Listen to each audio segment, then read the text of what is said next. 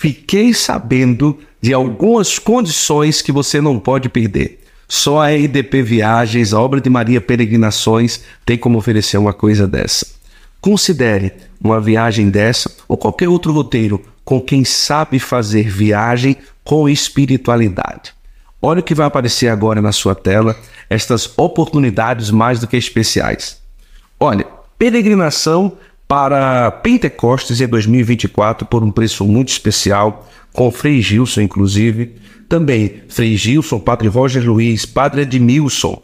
Agora você pode, em novembro de 2024, por 2.480 dólares, você pode passar o Natal aonde Jesus nasceu, em Belém. Olha que coisa linda. Com Frei Gilson na Terra Santa, muito especial também, em dezembro de 2024. Agora, a peregrinação com Frei Gilson na Terra Santa em 2025, no valor de 10 mil reais, 25 parcelas de 400 reais. Olha só que maravilha. Aproveite, entre em contato, tá tudo aqui para você. Lembrando que agora em outubro tem o Congresso Internacional Mariano, que o Santo Flow vai estar lá também gravando o Santo Flow na estrada. Em novembro estaremos gravando, se Deus quiser, na Terra Santa.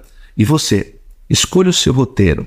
Saiba que, além de uma viagem de altíssima qualidade, você também vai fazer uma peregrinação, um momento de espiritualidade, de renovação da sua fé numa viagem dessa com a obra de Maria.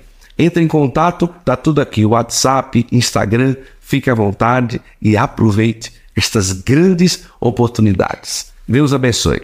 Uma imagem nos lembra o sagrado, nos ajuda a recordar de Deus. Existem imagens que praticamente falam, expressam com seus detalhes algo especial. Assim, são as imagens do artesanato Costa. E neste tempo forte da Quaresma de São Miguel e próximo ao mês dos arcanjos, você pode ter na sua casa, paróquia ou grupo de oração imagens que te ajudem neste tempo de graça. Acesse o site ou Instagram e receba na sua casa imagens que te ajudarão a viver mais perto de Deus. Artesanato Costa, uma ponte entre o humano e o sagrado.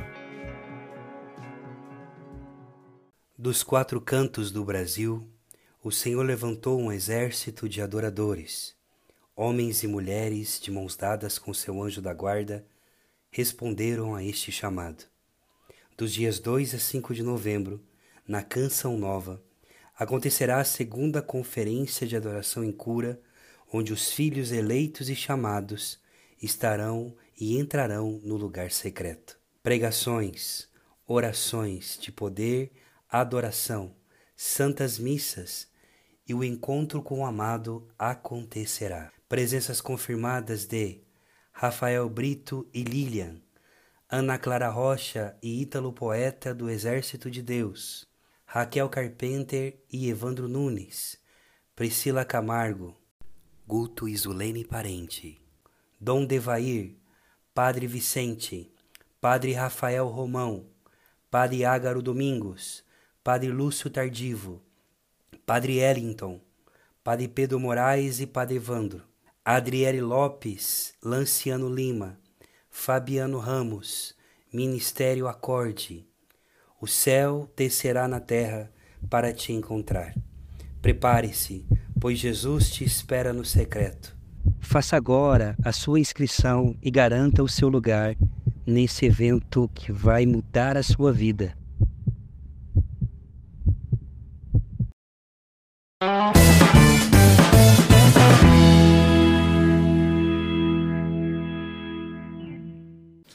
Começa agora mais um episódio do nosso Santo Flow Podcast. Seja bem-vindo, seja bem-vinda a mais uma produção do nosso Santo Flow. Que Deus abençoe a você e toda a sua família. Que bom ter você hoje aqui acompanhando mais um episódio. A gente fica muito honrado, né? Porque saber que você acompanha o nosso trabalho, seja qual for as redes sociais, plataformas de streaming, tá bom? Senta aqui nessa mesa de hoje. Nós estamos aqui diretamente do Centro Católico Universitário Ítalo Brasileiro, o estúdio provisório do Santo Flow, essa casa que nos acolhe aqui em São Paulo, em Santo Amaro, e no oferecimento do Halo, o aplicativo número um católico do mundo, que você vai ter a oportunidade de conhecer um pouco aqui no nosso Santo Flow hoje. A conversa hoje é boa, tá certo? Eu quero convidar você a sentar nessa mesa, mandar aí o link para todo mundo que você puder e ficar à vontade. É com muita alegria que nós recebemos novamente aqui no Santo Flow o nosso querido professor Eduardo Faria. Dia 31 de outubro agora é o dia que se chama da comemoração da Reforma Protestante. Né? É um dia até festivo, um dia marcante para aqueles que são protestantes. Mas hoje o nosso tema vai trazer o seguinte: próximo dessa data, nós vamos trazer os cinco mitos da reforma protestante e vamos conversar um pouco sobre tudo isso. Ele que foi pastor presbiteriano 10 anos, converteu-se à Igreja Católica, está sendo processado, foi intimado pela Polícia, Polícia Federal, não é isso? Pela Polícia Federal por defender a fé católica e ele está aqui de novo. Que alegria, com muita alegria que nós recebemos novamente o professor Eduardo Faria. Seja bem-vindo. Muito obrigado, Guto. Não foi preso ainda? Não, ainda não. Graças a Deus. Nem vai ser, se né? Deus não, quiser. Se Deus quiser. que eu saiba foi ótimo. Imagina ter saído. Não, Né? brincadeira. Não vamos Não. brincar com essas coisas. É melhor não. Não, que eu saiba assim, né? Às vezes vocês estão atrás de mim, né? Bem-vindo, Mas obrigado, querido. Eu que agradeço mais uma vez um convite. Sempre uma alegria estar aqui com você. Só fazendo uma pequena correção, eu ainda não estou sendo processado. Ah. Está em fase de inquérito. Ah, estou tá. sendo investigado. Ah, Depois do inquérito, eles vão decidir se abre o processo Ah, ou não. Ah, né? Está sendo investigado. Então, estou sendo investigado, está na fase do inquérito. Se Deus quiser, e eu acho que Ele quer, né? Porque é uma questão muito esdrúxula. Se Deus quiser, não, não, não chegará à fase de processo. Né? Vai Ah. morrer ali na fase do inquérito mesmo. Mas estou respondendo inquérito. Que coisa, né? Se tiver frio, avisa. Não, tá tá ótimo, Tá tá tranquilo? Não, tá Se calor lá fora, tá gostoso. Hoje eu tô até chique aqui. É, ó. você tá elegante, O- cara. O blazer. Gostou, de usar o blazer, essas camisas da Sabatini, para dar uma valorizada, no- né? Que bom. Olha, hoje nós vamos conversar um pouco sobre os cinco mitos da Reforma Protestante. Nós vamos passear sobre diversos assuntos. Vai ser realmente um podcast muito especial. E para você que está conosco, fique à vontade para compartilhar tudo aquilo que, que, que é em si o nosso podcast de hoje. É, uma coisa que eu queria começar, quando se fala protestante, né? Uhum. A origem de. Na verdade, assim, quando se fala evangélico e protestante, a primeira pergunta: existe diferença ou não? Tá? E como que os evangélicos eh, se sentem melhor de serem, eh, sei lá, nomeados ou tratados por, por todos, né? Uhum. E essa origem ela vem de uma reforma e que reforma foi essa? né? Tá. Bom, para explicar essa questão do termo protestante e evangélico, a gente tem que saber uma coisa. Todo evangélico é protestante. Nem todo protestante é evangélico. Tá, beleza. Então, protestante é um termo mais amplo e genérico que engloba todas as igrejas oriundas daquele movimento do século XVI de rompimento com a Santa Igreja. Então, todas as igrejas que emergem desse movimento são chamadas de igrejas protestantes. Então, se a gente estivesse referindo a vamos supor, Igreja Universal do Reino de Deus e Igreja Anglicana. Eu peguei dois opostos Certo. aqui no espectro. Não é errado chamar ambas de protestantes, tá? Mas quando a gente afunila na história, o termo evangélico se refere a igrejas que têm práticas mais conversionistas, ah, mais. Como que eu posso dizer? Ah, proselitistas, são igrejas que enfatizam mais a busca de santidade pessoal, de, de, de, de evangelismo, uma vivência mais baseada ah, na Bíblia. Inclusive, no século XIX, surgiram muitas igrejas que começaram a descrer do so- igrejas protestantes que começaram a descrer do sobrenatural, dos milagres, do agir de Deus nas escrituras e em hoje. Aí houve um, um movimento contrário a esse, chamado movimento fundamentalista. E num primeiro momento, hoje a gente usa o termo fundamentalista como um xingamento quase, né? Mas num primeiro momento, o termo fundamentalista foram, foi designado por aqueles que criam nos fundamentos né? por exemplo, na inspiração da Bíblia Sagrada, na literalidade dos milagres da ressurreição de Cristo, na necessidade de evangelismo e vida de santidade. Então, essas igrejas a gente chama de igrejas mais evangelicais, né? essas igrejas evangélicas, têm essas características distintas de outras igrejas mais ah, históricas e, e de um protestantismo mais histórico mesmo. Então, o termo protestante é mais amplo e pode ser usado para todos. O termo evangélico é mais restrito. Só que todo evangélico é protestante. Tá? Agora, como que eles gostam de ser chamados? Depende. Assim como cada grupo protestante tem um conjunto de doutrinas, cada grupo protestante também, ou cada pessoa, gosta de ser chamado de um jeito. Né? Então se referem a eles como os crentes, mas crente é todo aquele que crê, né? nós somos crentes também. Uhum. Se refere a eles como evangélicos, né? mas a gente também é evangélico, nós cremos no evangelho. Né? Uhum. Ah, o termo, eu diria, mais correto seria o protestante, e eles não têm problema nenhum com esse termo, eles entendem que o movimento surge de um protesto contra a opressão romanista, né, a opressão papista e por assim dizer. Mas eu já vi até pastores, eu tinha um professor no seminário que dizia: eu não gosto do termo protestante. Eu não gosto do termo evangélico. Eu não gosto do termo evangélico, porque hoje você fala evangélico, pode significar qualquer coisa, tem um monte de igreja maluca por aí, um professor meu, pastor, tem um monte de igreja maluca por aí, então eu gosto do termo cristão. Se alguém me pergunta, eu falo, eu sou cristão. A gente sabe que não é tão simples assim, né? Quando você fala que é cristão, tá, vamos afunilar sim, isso daqui. Sim, sim. Mas assim, chamá-los de evangélico evangélicos ou de protestantes não é ofensivo, eles não têm problema nenhum com, com, quanto a isso. A data que está próxima agora, dia 31 uhum. de outubro, é, é uma data. É, ela chega a ser comemorada sim. ou enfatizada como festa pelos protestantes. Sim. A sim. data da reforma protestante. É, o, qual, o, o que marca esta data diretamente, né? Claro, do que se deu a reforma nós vamos aprofundar, mas o que marca diretamente essa data? Tá. Né? O dia 31 de outubro é comemorado no meio protestante. Comemorado mesmo. Então, por exemplo, está se aproximando uh, o dia 31 de outubro, as igrejas marcam um culto comemorativo, um culto de celebração. Uh, cidades, né, conselho de pastores das cidades convidam um pregador famoso para fazer um culto ao ar livre é comemorado. E quem sou eu para criticar? Porque eu comemorava também. Né? Quando eu era pastor, eu celebrava essa data.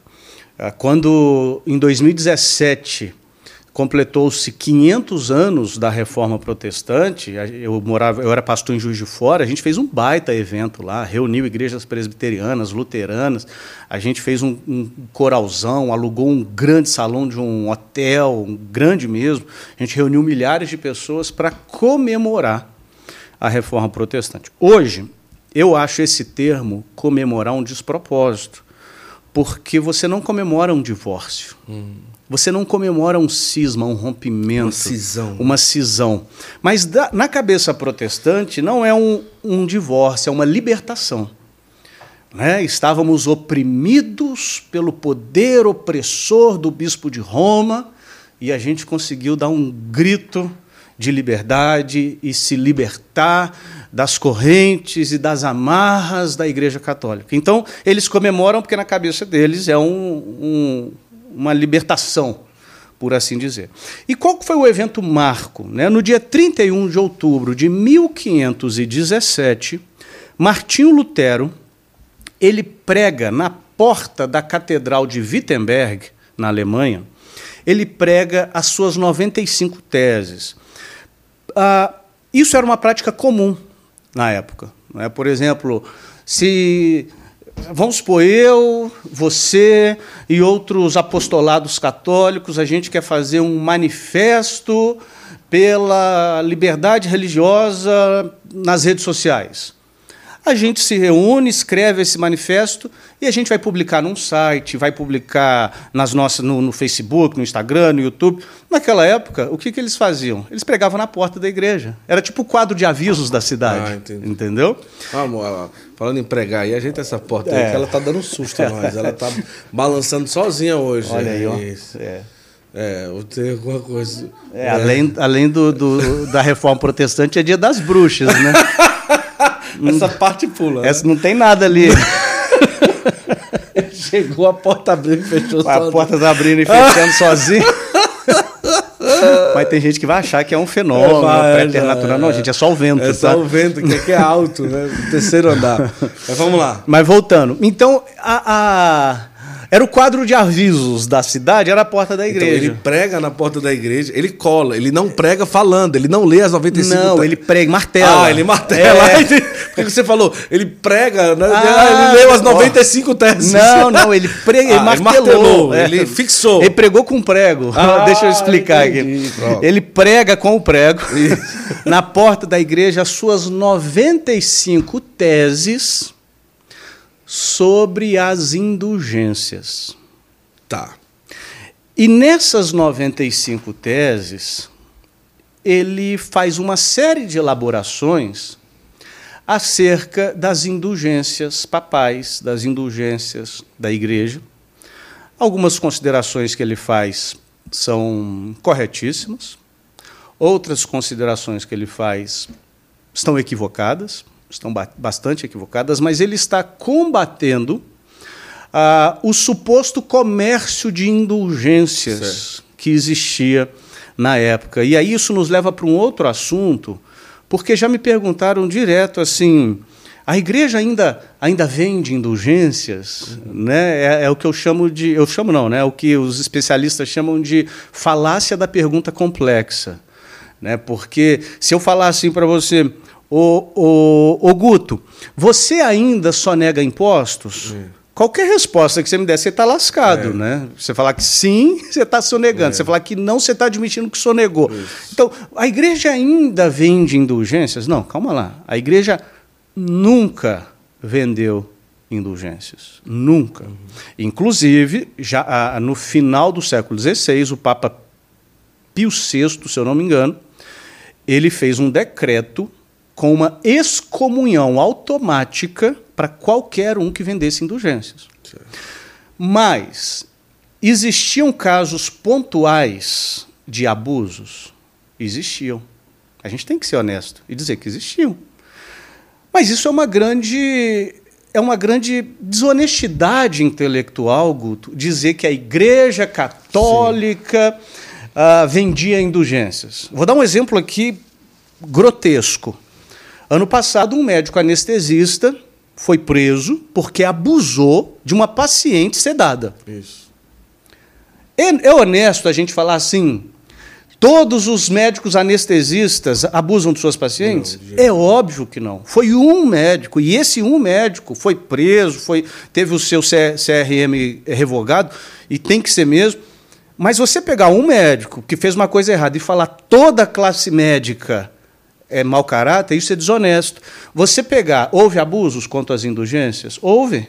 E você dizer, a Igreja Católica vendia indulgências, isso é desonesto. Porque essa não era nem a prática comum da Igreja e nem o ensino oficial da Igreja. Se um padre ah, ensinava de forma errada e se conduzia mal nesse sentido, aquele padre tem que ser tratado. Pois muito bem.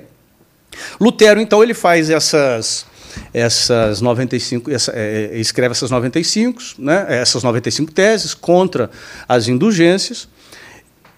E lendo as 95 teses, eu, eu já li, né, obviamente, dá a impressão que ele não entendeu o que são indulgências. Dá a impressão que ele não entendeu o que são indulgências. Por quê? Porque a certa altura lá, se eu não me engano, é na tese 56, se eu não me engano, ele diz assim: a, as indulgências não têm o poder de perdoar ninguém e nem de tirar ninguém do inferno. E está certo. Só que a igreja nunca disse que as indulgências têm poder de perdoar e tirar ninguém do inferno. As indulgências são uma remissão das penas temporais, não das penas eternas. Tem gente que não entende isso até hoje. As penas eternas são perdoadas quando o sujeito é, é- é batizado, ou então, se ele pecou depois do batismo, é no confessionário. Isso mesmo. Mas as penas eternas, uma vez perdoadas, permanecem penas temporais. E as penas temporais precisam ser tratadas também, precisam ser remidas. Por isso que o padre ah, nos prescreve. Uma vez me perguntaram por que, que o padre dá penitência se ele já nos perdoou? Não, porque ele nos perdoou as penas eternas. A, a penitência do padre é para remir as nossas penas temporais. E as indulgências são uma remissão das penas temporais que a igreja concede pelo poder das chaves que próprio Cristo concedeu à igreja e pelo depósito infinito dos méritos dos santos. Então a igreja pode conceder indulgências, inclusive isso é uma, é uma prática antiquíssima que remete ao século II, III. E Lutero escreve: as indulgências não têm poder de tirar ninguém do inferno. Ok, você está certo, Lutero, mas será que você entendeu mesmo o que é indulgência? É, realmente, ele falando isso acaba é, parecendo que realmente ele não entendeu de forma alguma. Agora, peraí. Então, só respondendo, o Sim. dia 31 de outubro foi o dia que Lutero pregou essas 95 teses.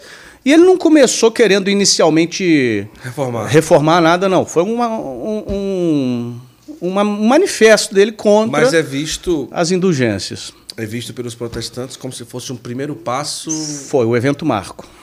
É, de uma reforma que protestou. Exatamente. Né? Exatamente. Então, é, mas que, ao seu ver, ele não queria basicamente ali iniciar uma, uma, uma divisão, uma cisão ali através daquelas 95 teses? Não, ele queria sim. Ah, ele queria. Ele queria. Mas ele foca diretamente nas indulgências, nos 95 pontos? Não, não só nas indulgências. Ou ele já aproveita e já toca também em outros assuntos? Não, ele troca. Assim, as indulgências, as 95 teses foi o marco. Certo. Mas a partir daí, toda a produção teológica dele já é rompendo com o ensinamento de 1500 anos até então da Igreja Católica. Por exemplo, justificação. Tá. Justificação. Por exemplo, Lutero diz o seguinte: tem uma frase famosa de Lutero que é a seguinte: o artigo sobre o qual a reforma, na cabeça dele ele estava fazendo uma reforma, né? O artigo sobre o qual a reforma permanece em pé ou cai é a justificação pela fé somente. Então, ele ensinou com veemência que o homem é justificado pela fé somente e não pelas obras.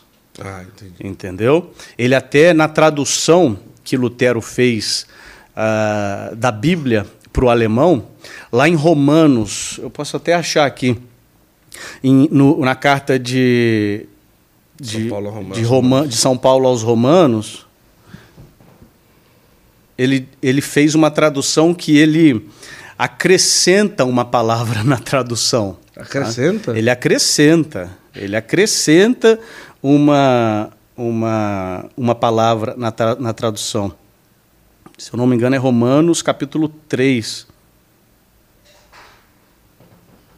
Vamos trazer aí para ver. Tá vindo aqui um, um cafezinho. Opa! Olha, vai compartilhando que essa nossa live de hoje tá muito especial. Tá muito especial. Ela não sabe o que faz. Ela vai buscar o café, você põe a câmera. Pode deixar a câmera em mim, filha, não tem problema nenhum. Não tem problema nenhum. Hoje a conversa está só começando aqui. Que maravilha, viu? Olha, pega um crepezinho para mim aqui. Hoje eu vou comer até crepe aqui, chique, né? Eu vou mostrar a marca hoje, amor. Vou mostrar a marca. Para ver se eles patrocinam ou não. Vamos fazer chegar. Isso é bom. Ó, gente, esse crepe aqui é o Paderri tá? É um crepezinho que tem chocolate crocante, tem doce de leite e tem um chocolate normal. E é um crepe que um crepezinho desse aqui, ele tem menos calorias do que uma barra de cereal. Achei aqui. Ó, tá vendo a propaganda enquanto você patrocina a gente aí, ó, procura nós aí. É bom isso aí, tá? É Já bom. Comi. crepe autêntica receita francesa. Que chique, né? Propaganda gratuita hoje. Sim, tem lá, vamos lá. Olha só, Romanos capítulo. Ele modificou. Ele modificou. Romanos capítulo 3, versículo 28. Tá. O texto diz o seguinte: Concluímos, pois, que o homem é justificado pela fé, sem as obras da lei. Lutero traduziu da seguinte forma: Concluímos, pois, que o homem é justificado pela fé somente, Caramba. sem as obras da lei. Caramba. Ou seja, ele acrescentou a palavra somente depois de fé, sem as obras da lei. E ele também compreendeu errado o que, que seriam essas obras da lei. Uhum. Né? Porque ele disse que essas obras da lei seria a, a, é, é, a, nossa resposta ao amor de Deus. Eu vou até falar mais disso quando a gente for falar de sola fide. Sim. Uma resposta ao amor de Deus que nós com a graça que é infusa em nós, nos habilita a viver uma vida de boas obras. E isso é, é, é, é cristalinamente claro na Bíblia, né? o papel das nossas boas obras. Nem todo aquele que me diz Senhor, Senhor, entrará no reino dos céus, mas todos aqueles que cumprem as minhas, as minhas palavras, né? que cumprem as minhas ordens, aqueles que me obedecem, que praticam as obras. Então, é importante, é importante a gente, a gente ter essa, essa noção. Né? Deixa eu Deixa eu. Aqui, ó, achei a, a, a referência. Mateus 7, 21. Nem todo aquele que diz Senhor, Senhor entrará no reino, somente aquele que faz a vontade do meu Pai.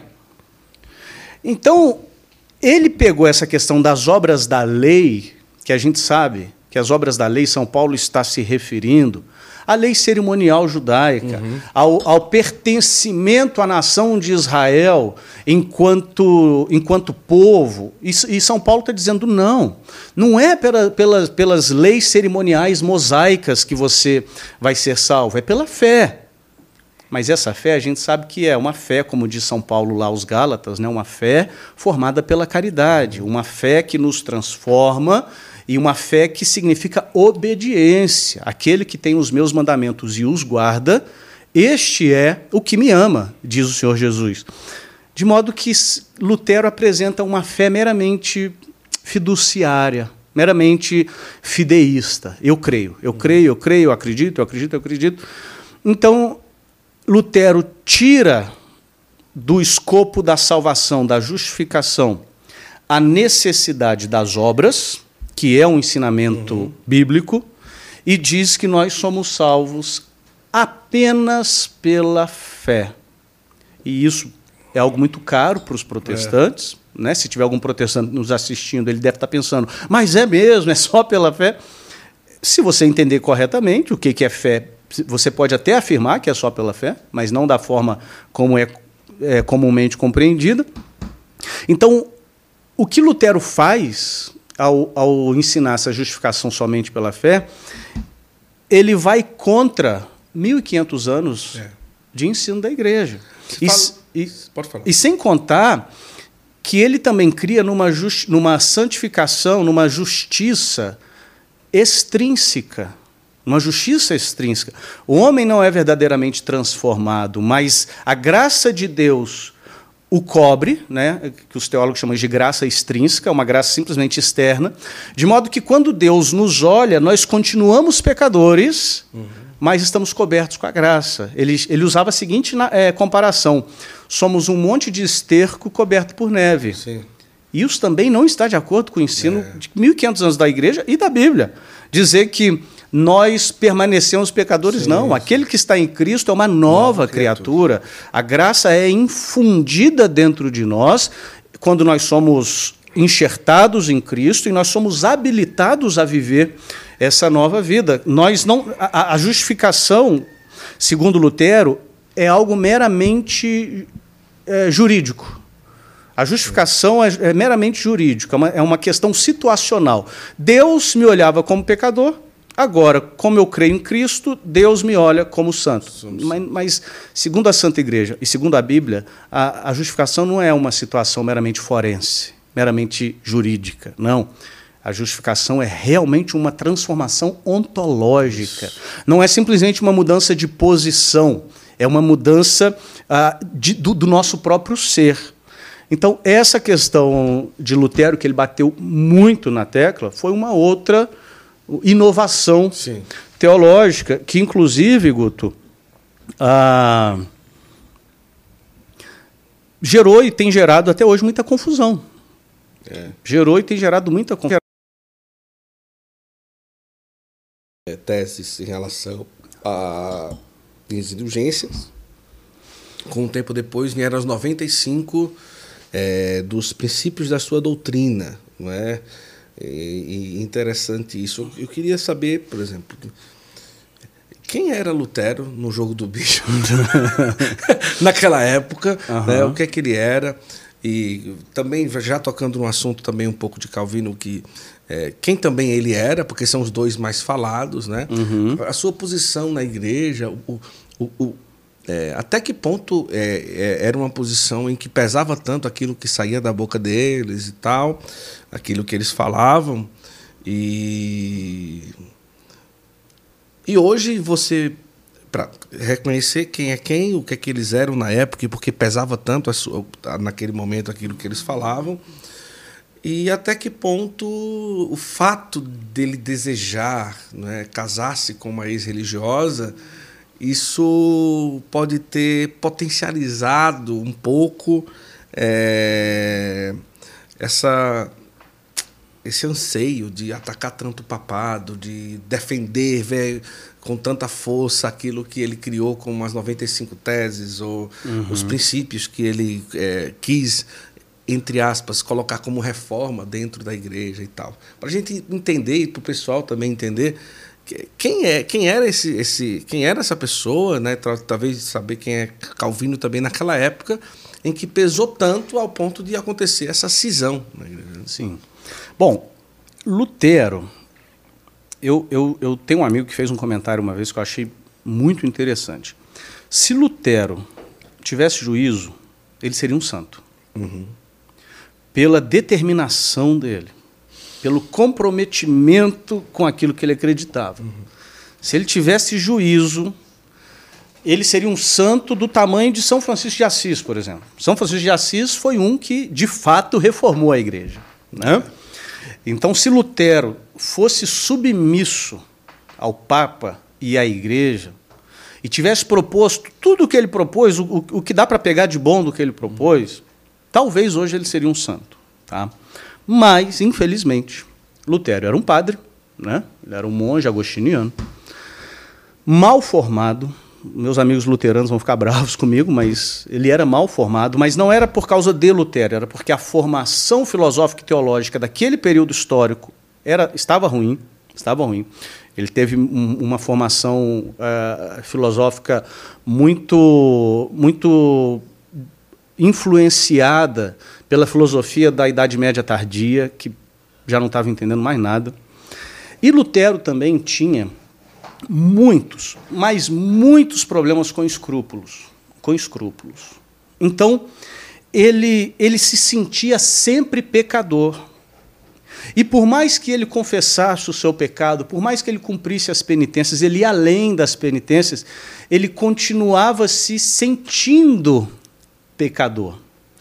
Eu tenho para mim que a, a, teologia de Lutero emerge muito de uma crise de consciência. Tipo, já que eu não consigo sentir, olha aí o, o, o, valor aí do, do subjetivismo, uhum. a presença aí do individualismo, né? daquilo que é sensorial. Já que eu não consigo sentir-me perdoado, eu vou criar uma doutrina que resolve essas coisas. É só pela fé e ponto final. Entendi. Entendeu? Então ele foi mal formado e ele era muito, muito escrupuloso. Lutero também tinha ah, momentos de extrema de extremo entusiasmo, de extrema alegria e fervor e, e, e, e, contagiava as pessoas ao redor. E, por exemplo, no minuto seguinte, ele tinha momentos de profunda depressão e aborrecimento e, e não queria falar com ninguém. Ele tinha alterações de humor muito, muito constante, muito constante. Ele era ah, muito mal educado, mal educado. Os escritos dele são muito rudes, muito rudes. Já tentaram me dizer assim: "Ah, eram os tempos". Não, não eram os tempos. Não eram te os tempos, porque existem escritos, inclusive de santos da época, que não, não, não tem tanto xingamento. Uhum. No ano 1521, olha só o que, que Lutero escreve. Porque isso aqui a gente está falando dos mitos da reforma, Guto. Sim. Um dos mitos é que uh, Lutero não queria romper com a igreja. Lutero queria reformar. Mas como a igreja foi tão malvada e não queria essa reforma, chutou Lutero. Isso não é verdade. Uhum. No, no ano 1521, olha só, as 95 teses foram em 17. 17. 1521, quatro anos depois. Ele escreve o seguinte: as missas que os papistas, então ele se refere aos católicos como papistas, é um termo debochado. As missas que os papistas chamam de sacrifício são a suma idolatria e impiedade. Ele chama o santo sacrifício do altar de suma idolatria e impiedade. Ele não queria romper com a igreja? É. Vai, vai, vai ver se eu estou na esquina. E depois, eu estou convencido de que o Papa é o anticristo. Ora, como que ele não queria romper com a igreja? Olha, o Papa é o anticristo, o santo sacrifício do altar é a suma impiedade e idolatria, mas eu não quero romper com a igreja, não, tá? Uhum. Ah, vai me desculpar, mas uhum. é mais fácil admitir. Não, ele queria romper com a igreja. Nessa sim. posição, ele já tinha deixado o sacerdócio, sim. já tinha deixado a congregação e tinha se casado com uma ex-religiosa. Sim. E sobre vivia questão, assim com ela. Sobre a questão do casamento, eu tenho poucas informações tá? Mas se sabe que aconteceu. Eu sei que aconteceu, mas eu não eu não presumo que o desejo de casar-se foi catalisador nesse sentido Entendi. não. Mas depois que ele começou a romper com tudo, ele falou: ah, esse negócio de padre não casar também é uma bobagem, deixa eu ser feliz aqui, casar. Ou seja, foi. você vê que como eu disse, um sacerdote mal formado, né? É. E no caso de Calvino, quem que era? Então, Calvino ele era advogado, advogado. Ele era um homem muito culto, bem mais educado, por exemplo, que, que Lutero. E Calvino sistematizou a doutrina reformada, por assim dizer. Tá? Calvino nunca foi padre, nunca foi padre, mas ele foi, ele teve uma conversão ao movimento protestante na juventude. Ele fala pouco sobre isso, no, na introdução ao, ao, comentário de Calvino ao, ao livro de Sal, dos Salmos, ele dá uma breve pincelada de que a conversão dele foi súbita e ele se sentiu um novo homem, mas ele abraçou a, a, a fé protestante. E logo, Calvino, muito estudioso, muito estudioso, antes dele se converter, com, sei lá, 19 anos de idade, ele escreve uma tese de de, de doutorado sobre Sêneca, o filósofo Sêneca. Né? Com 26 anos, olha só, 26 anos, Lutero, é, Calvino escreve As Institutas da Religião Cristã, que é hoje a, a obra magna do movimento reformado, uhum. até hoje. É lógico que com 26 anos foi a primeira edição.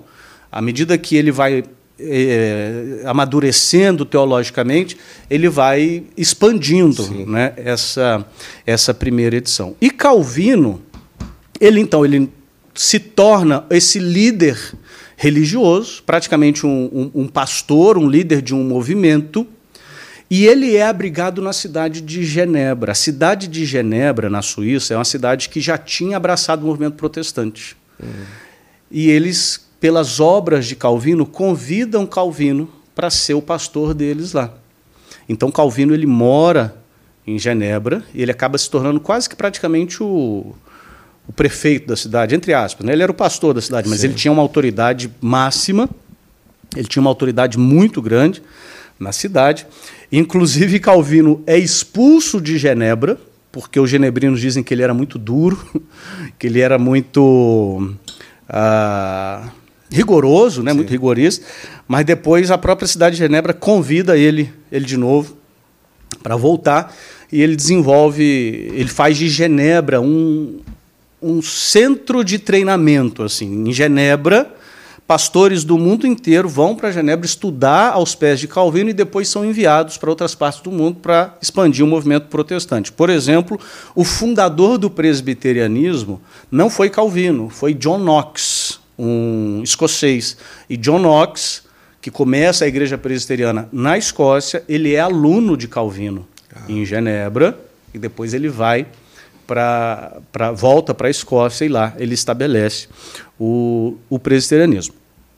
Calvino, em termos teológicos, eu tenho uma relação assim de, de amor e ódio. né? Só para o pessoal que está nos assistindo entender. Sim. Por quê? Calvino teve alguns insights teológicos brilhantes, brilhantes. Por exemplo, você já deve ter ouvido falar, Guto, que Cristo tem o ministério de rei, profeta Isso, e sacerdote. Isso mesmo. A Igreja Católica usa isso sem problema nenhum. Quem foi o primeiro teólogo que disse isso? João Calvino. Olha. Quem teve essa intuição teológica de olhar para os ofícios do Antigo Testamento, do rei, do profeta e do sacerdote, e dizer Cristo encerra em si esses três ofícios e Cristo é rei, profeta e sacerdote, foi João Calvino. E a Igreja Católica usa isso sem pedir licença, porque é nosso. Né? Não foi Calvino que viu, mas é nosso. Mas Calvino também tinha alguns ensinamentos muito complicados, como, por exemplo, a dupla predestinação. A dupla predestinação. Deus predestina uns para o céu e outros ele predestina Isso. ativamente para o inferno. Isso é muito complicado.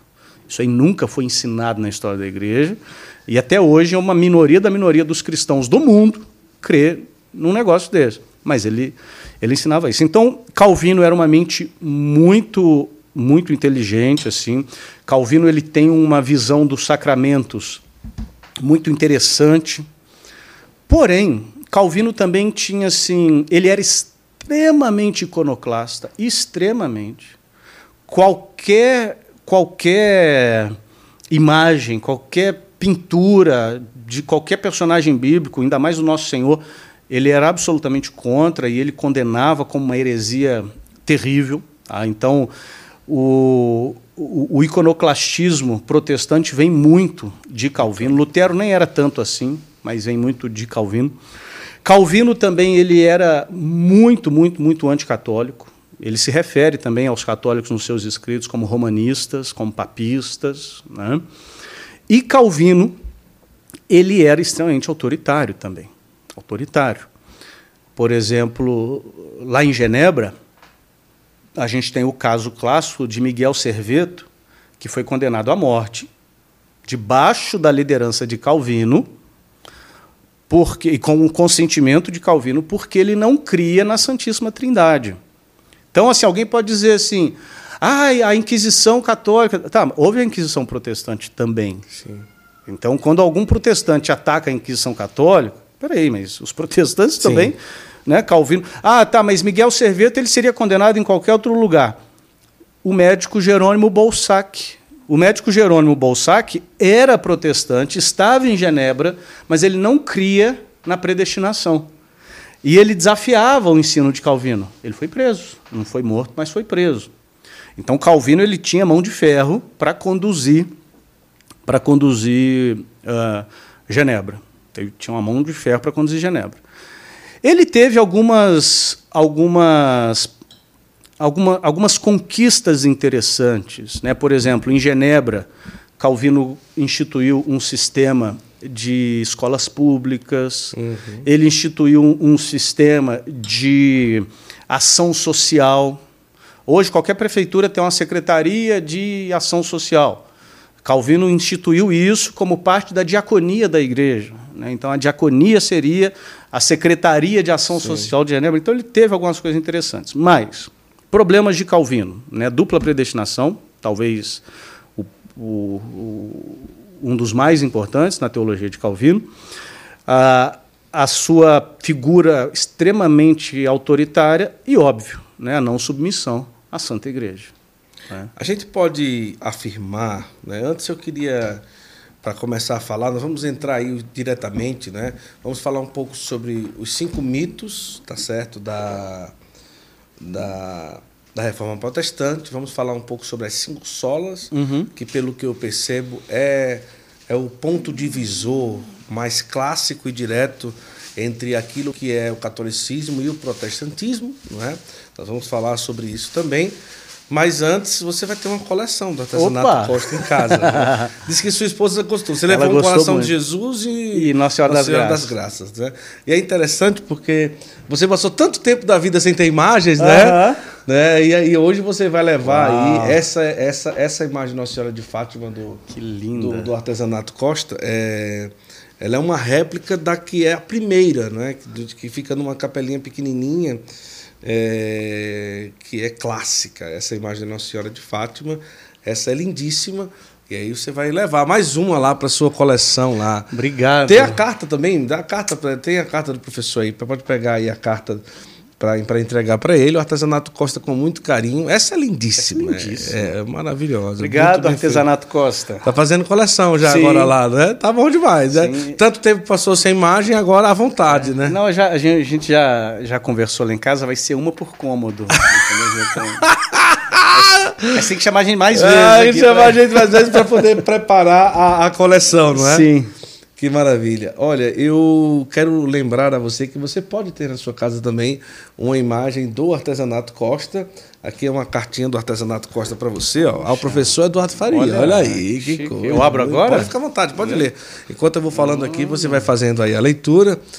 E eu quero muito é, lembrar a você que você pode ter imagens como essa Nossa Senhora de Fátima, essa Nossa Senhora das Graças que compõe o nosso cenário, esse São Miguel que compõe também aqui o nosso cenário, que é belíssimo e tantas outras imagens. Inclusive, quando você for comprar, utilize o cupom GUTO10. GUTO10, que você vai ter 10% de desconto, pode pedir aí na sua casa. É realmente uma grande graça a gente ter imagens que nos levam a rezar, imagens bem feitas, bem produzidas. É, detalhes que são feitos à mão, né? Já imagina esse detalhe dourado aí é feito uhum. à mão. Eu vi, eu vi é, a, a, produção dessa imagem de Nossa Senhora de Fátima e é uma pessoa com um pincel que vai desenhando todos esses detalhes do manto de Nossa Senhora. O que é que diz mais ou menos a carta aí? Eles estão me presenteando uhum. e, e, dizendo que é um prazer para eles ah, a compartilhar da nossa, da nossa fé. Depois faço um vídeo lá. Gente, Sim, olha, o artesanato fazer, aqui está presente na minha casa.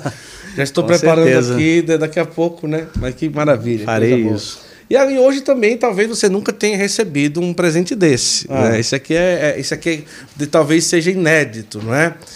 É, você, como um, um, grande professor, vai explicar um pouco é, do sentido bíblico do incenso, não é? Uhum. A fumaça que sobe aos céus, o que, é que a gente poderia explicar nesse sentido, Perfeito. do ponto de vista da tradição bíblica, né? Tá.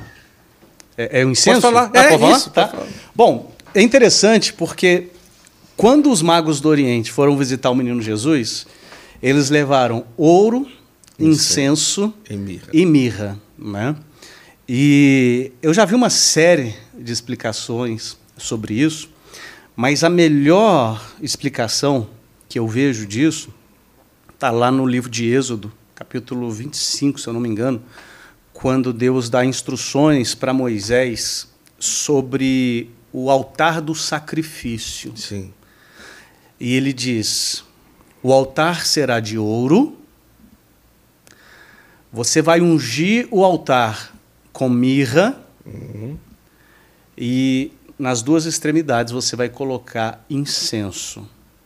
Ou seja, os presentes dos magos do Oriente apontam para o fato de que aquele menino, aquele recém-nascido, nasceu para ser um sacrifício a Deus em favor da humanidade. Olha que lindo.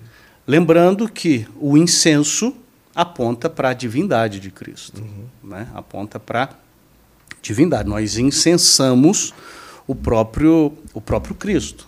Aliás, na missa, em tudo que há a presença real de Cristo é incensado. É incensado. O sacerdote, a presença real.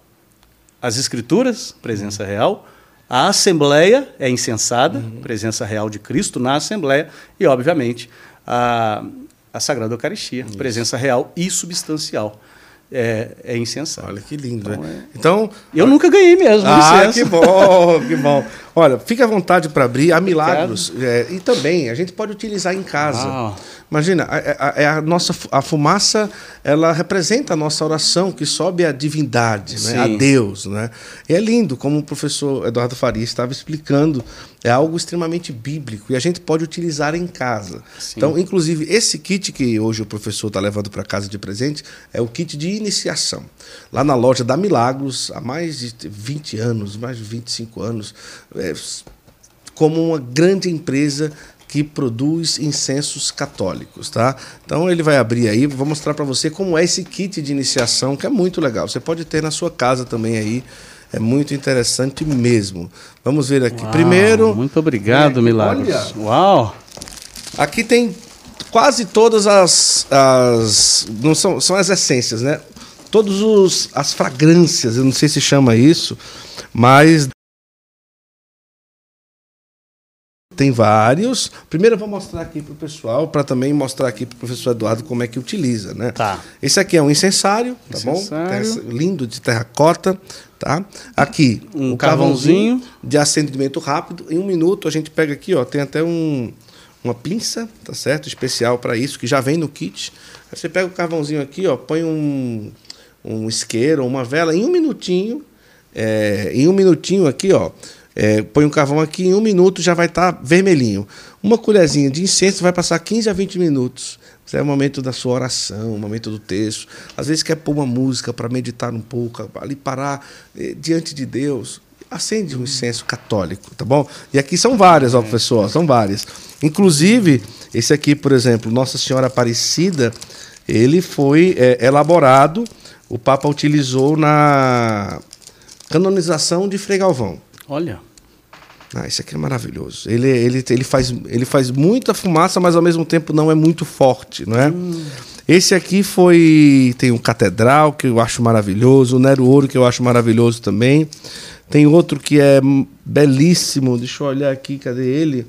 O Nero Ouro. Tem o Benedictus, que foi feito especialmente e foi também utilizado pelo, pelo Papa Bento XVI.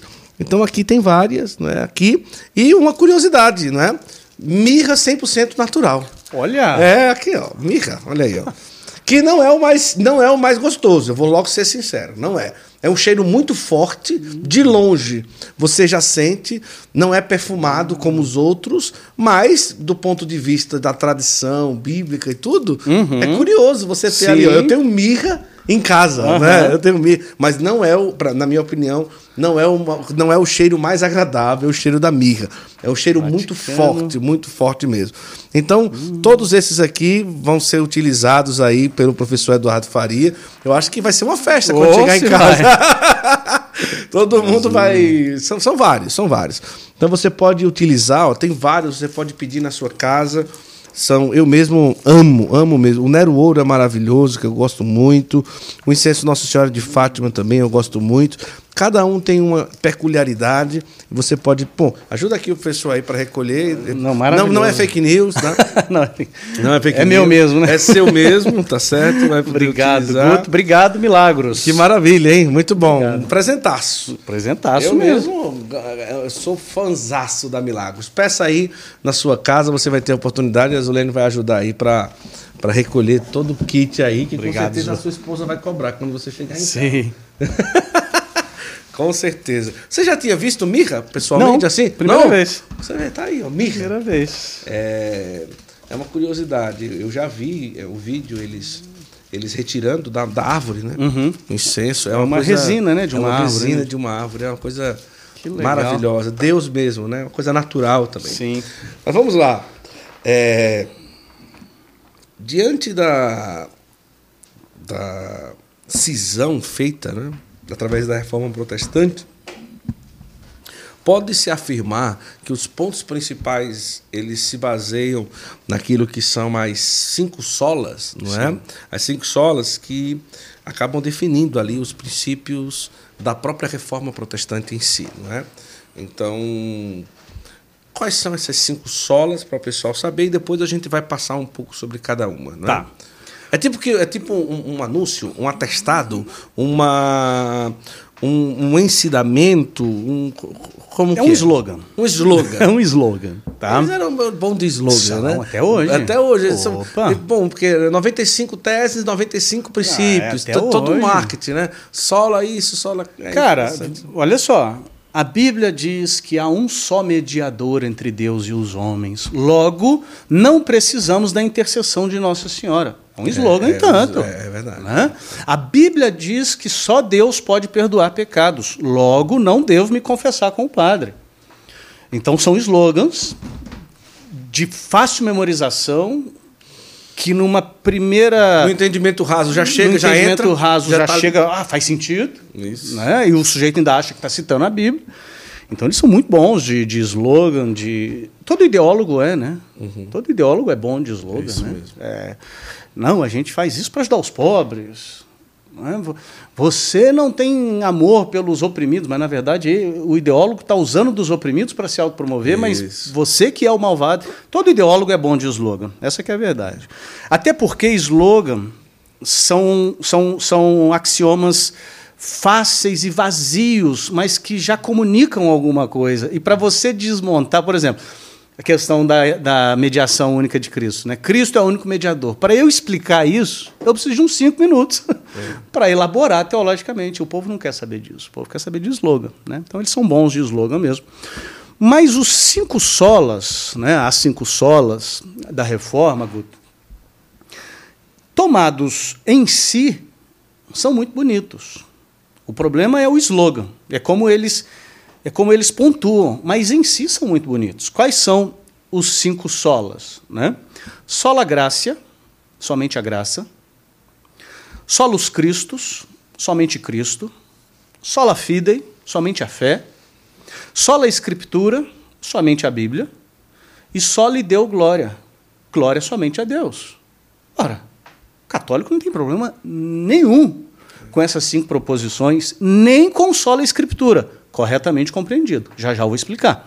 Mas corretamente compreendido, nem o solo escritura é errado.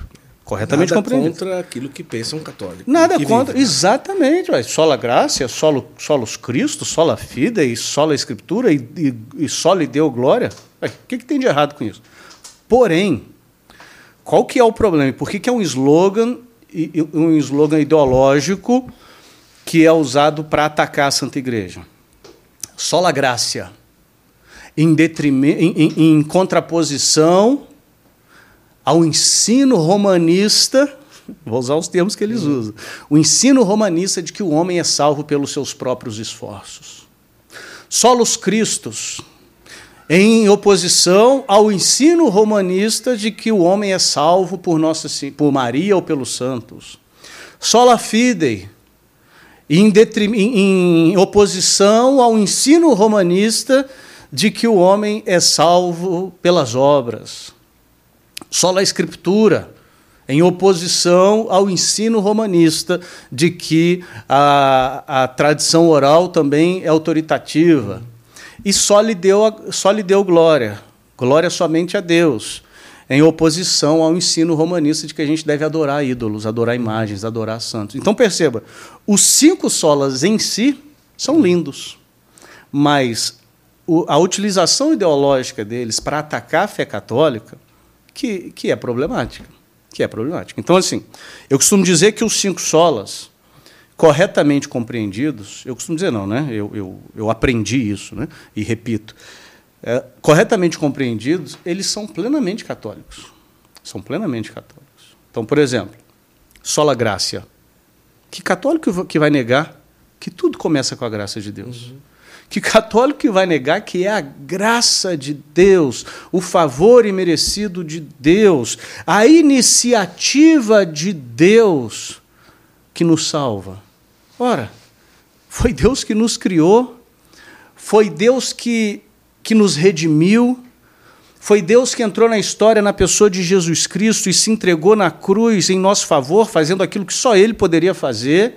E por causa do seu sacrifício propiciatório, nós somos enxertados em Cristo e aceitos pelo Pai.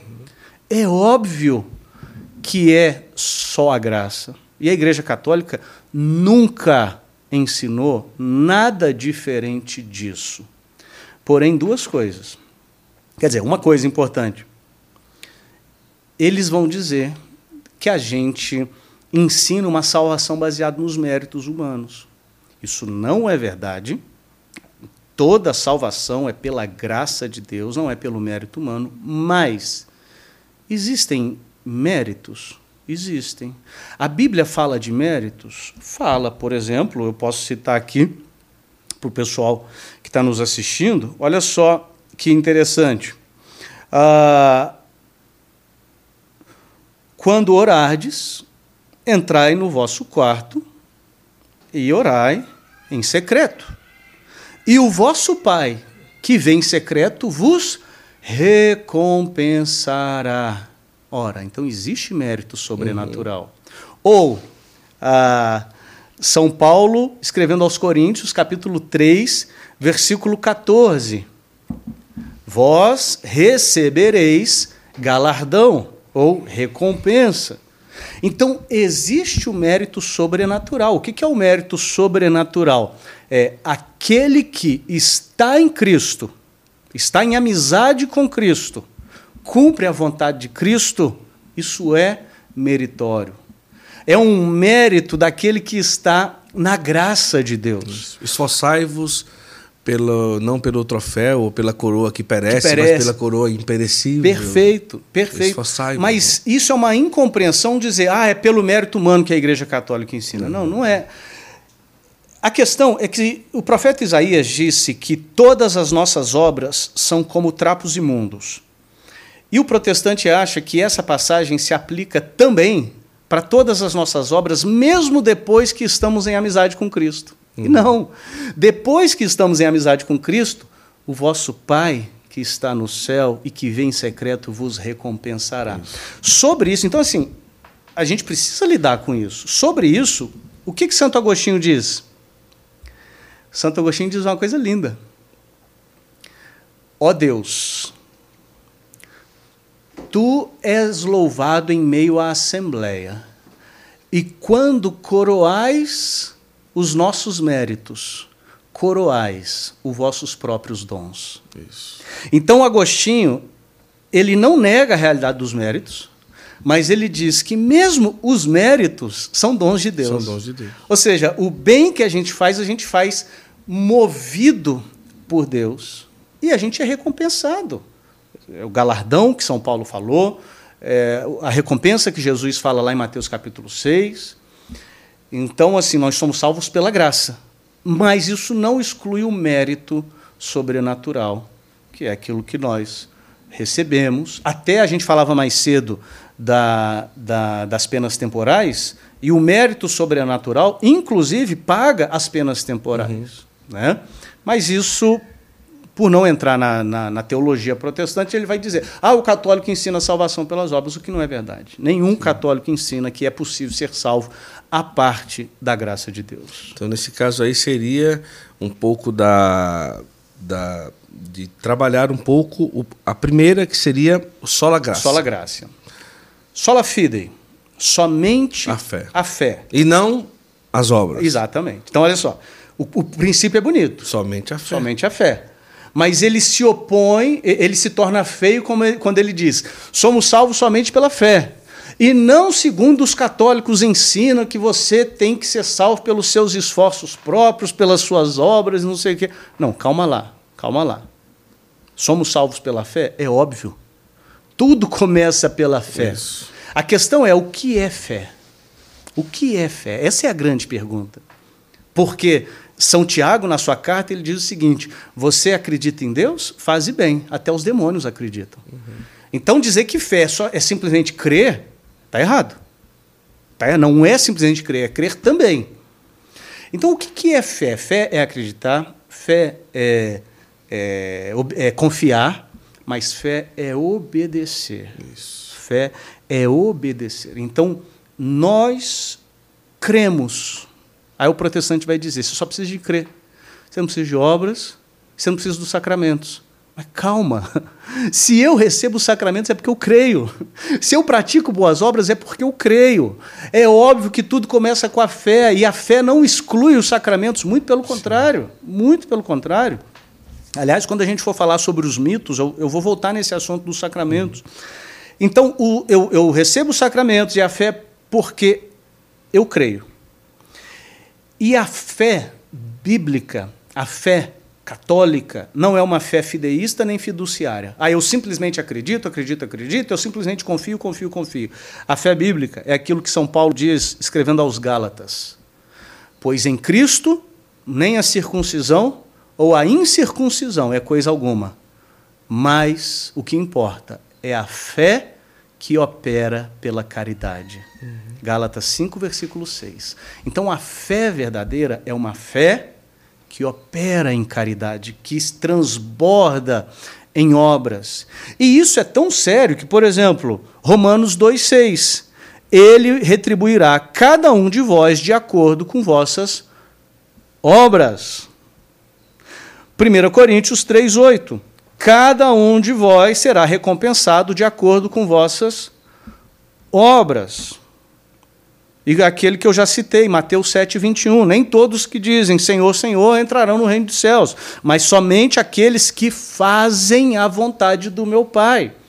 Então perceba que existe sim uma íntima conexão entre a fé verdadeira e a obra, a boa obra que emerge, que transborda da fé.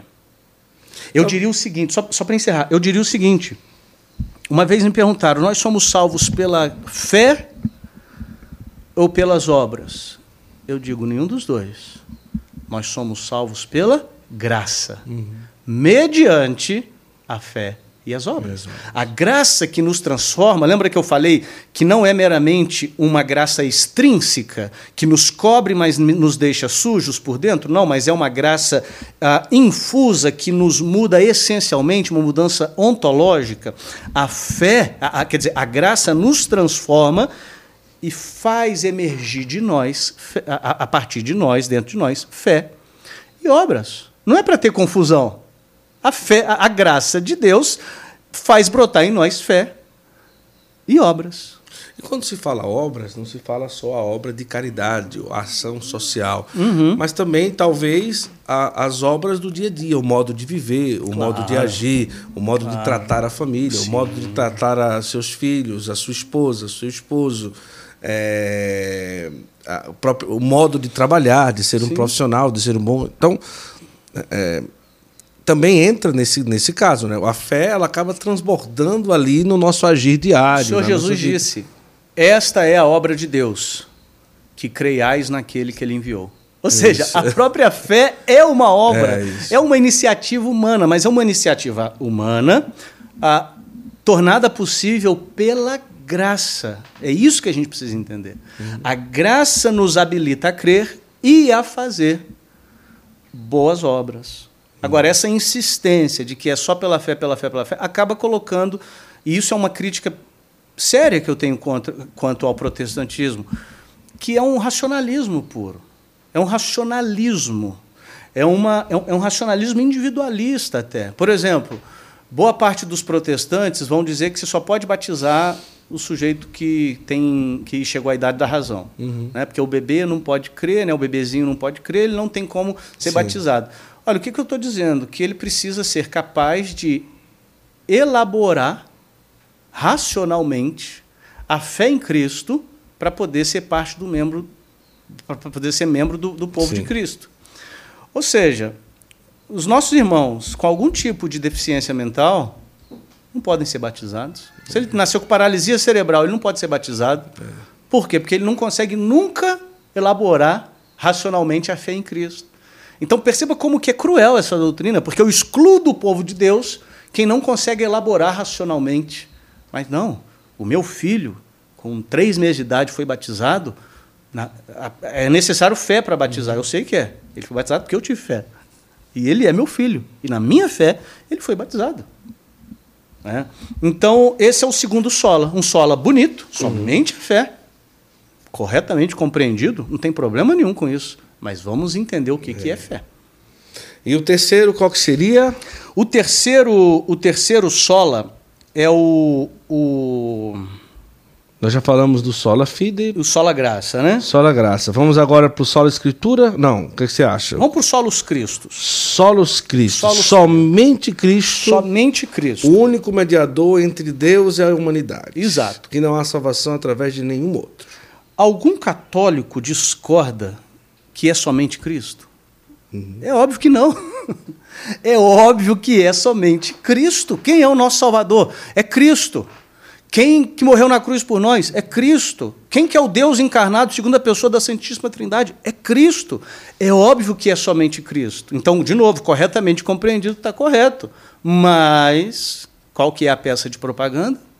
Somente Cristo em contraposição a vocês, católicos, que confiam em santos, em Maria e não sei o quê. Aí calma lá, aí você não entendeu nada. Aí você não entendeu nada. Por quê? Porque Cristo é, o cabe é a cabeça de um corpo. São Paulo diz em 1 Coríntios, capítulo 12, versículo 27, vós sois o corpo de Cristo.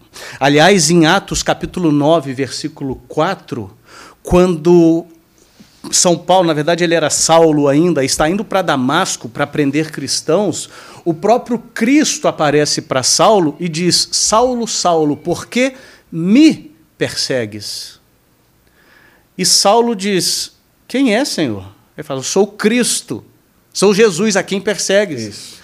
E a resposta de Saulo poderia ser: Não, eu não estou te perseguindo, eu estou perseguindo a igreja. Estou perseguindo o senhor, não, estou perseguindo a igreja.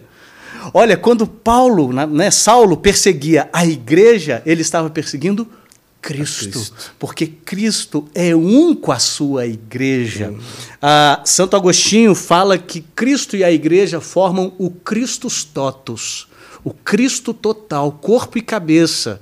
Aliás, São Pedro, na sua segunda epístola, 2 Pedro 1,4, diz que nós nos tornamos participantes da natureza divina. Então, eles usam os solos cristos para atentar contra o, a comunhão dos santos. O próprio Cristo. O próprio Cristo, mas contra a comunhão dos sim, santos. Sim, sim. Porque eu peço a intercessão de Nossa Senhora, não é no lugar de Cristo, é porque ela está em Cristo. Eu peço a intercessão de Santa Teresinha, não é no lugar de Cristo, é porque ela está em Cristo. Santa Teresinha, Nossa Senhora, não compete com Cristo, mas por serem parte do corpo de Cristo, elas podem interceder por nós. E existe aqui uma coisa linda da comunhão dos santos, porque os protestantes clássicos, os protestantes né, modernos, evangelicais, não, mas os protestantes clássicos creem na comunhão dos santos. Mas eles creem que a comunhão dos santos é simplesmente aqui na terra. Sim. Que quando os, a pessoa morre e vai para o céu, é, existe uma barreira entre nós aqui na terra e os santos dos céus. Onde tá, do céu, onde está escrito que existe essa barreira? Não existe essa barreira, muito pelo contrário. Apocalipse 5,8, os 24 anciãos elevando as nossas orações a Cristo.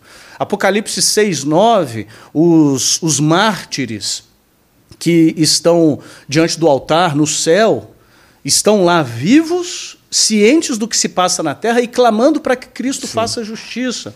Então, a igreja é mediadora junto com Cristo, isso não atenta contra a mediação única de Cristo. Por quê? Porque Cristo quis assim. Assim como o Pai me enviou, eu vos envio, disse Jesus.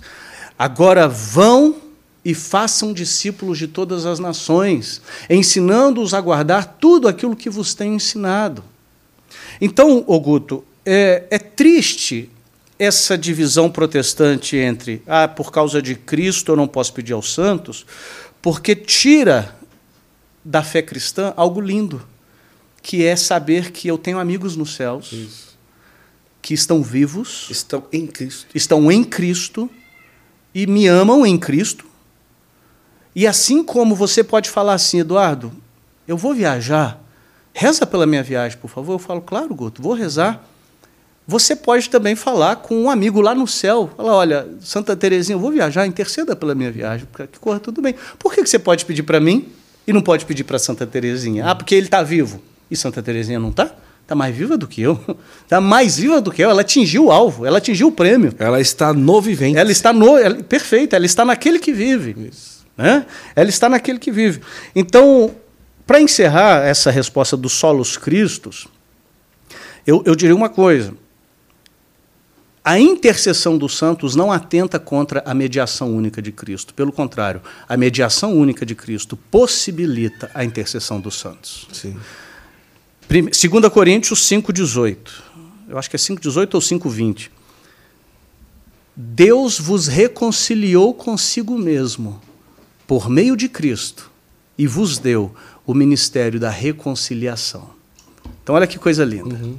Deus nos reconciliou em Cristo e nos deu o ministério da reconciliação. Agora cabe a nós agirmos como cristãos, o que é cristão? Pequeno Cristo, Isso. como pequenos cristos, e sermos agentes de mediação para o mundo perdido.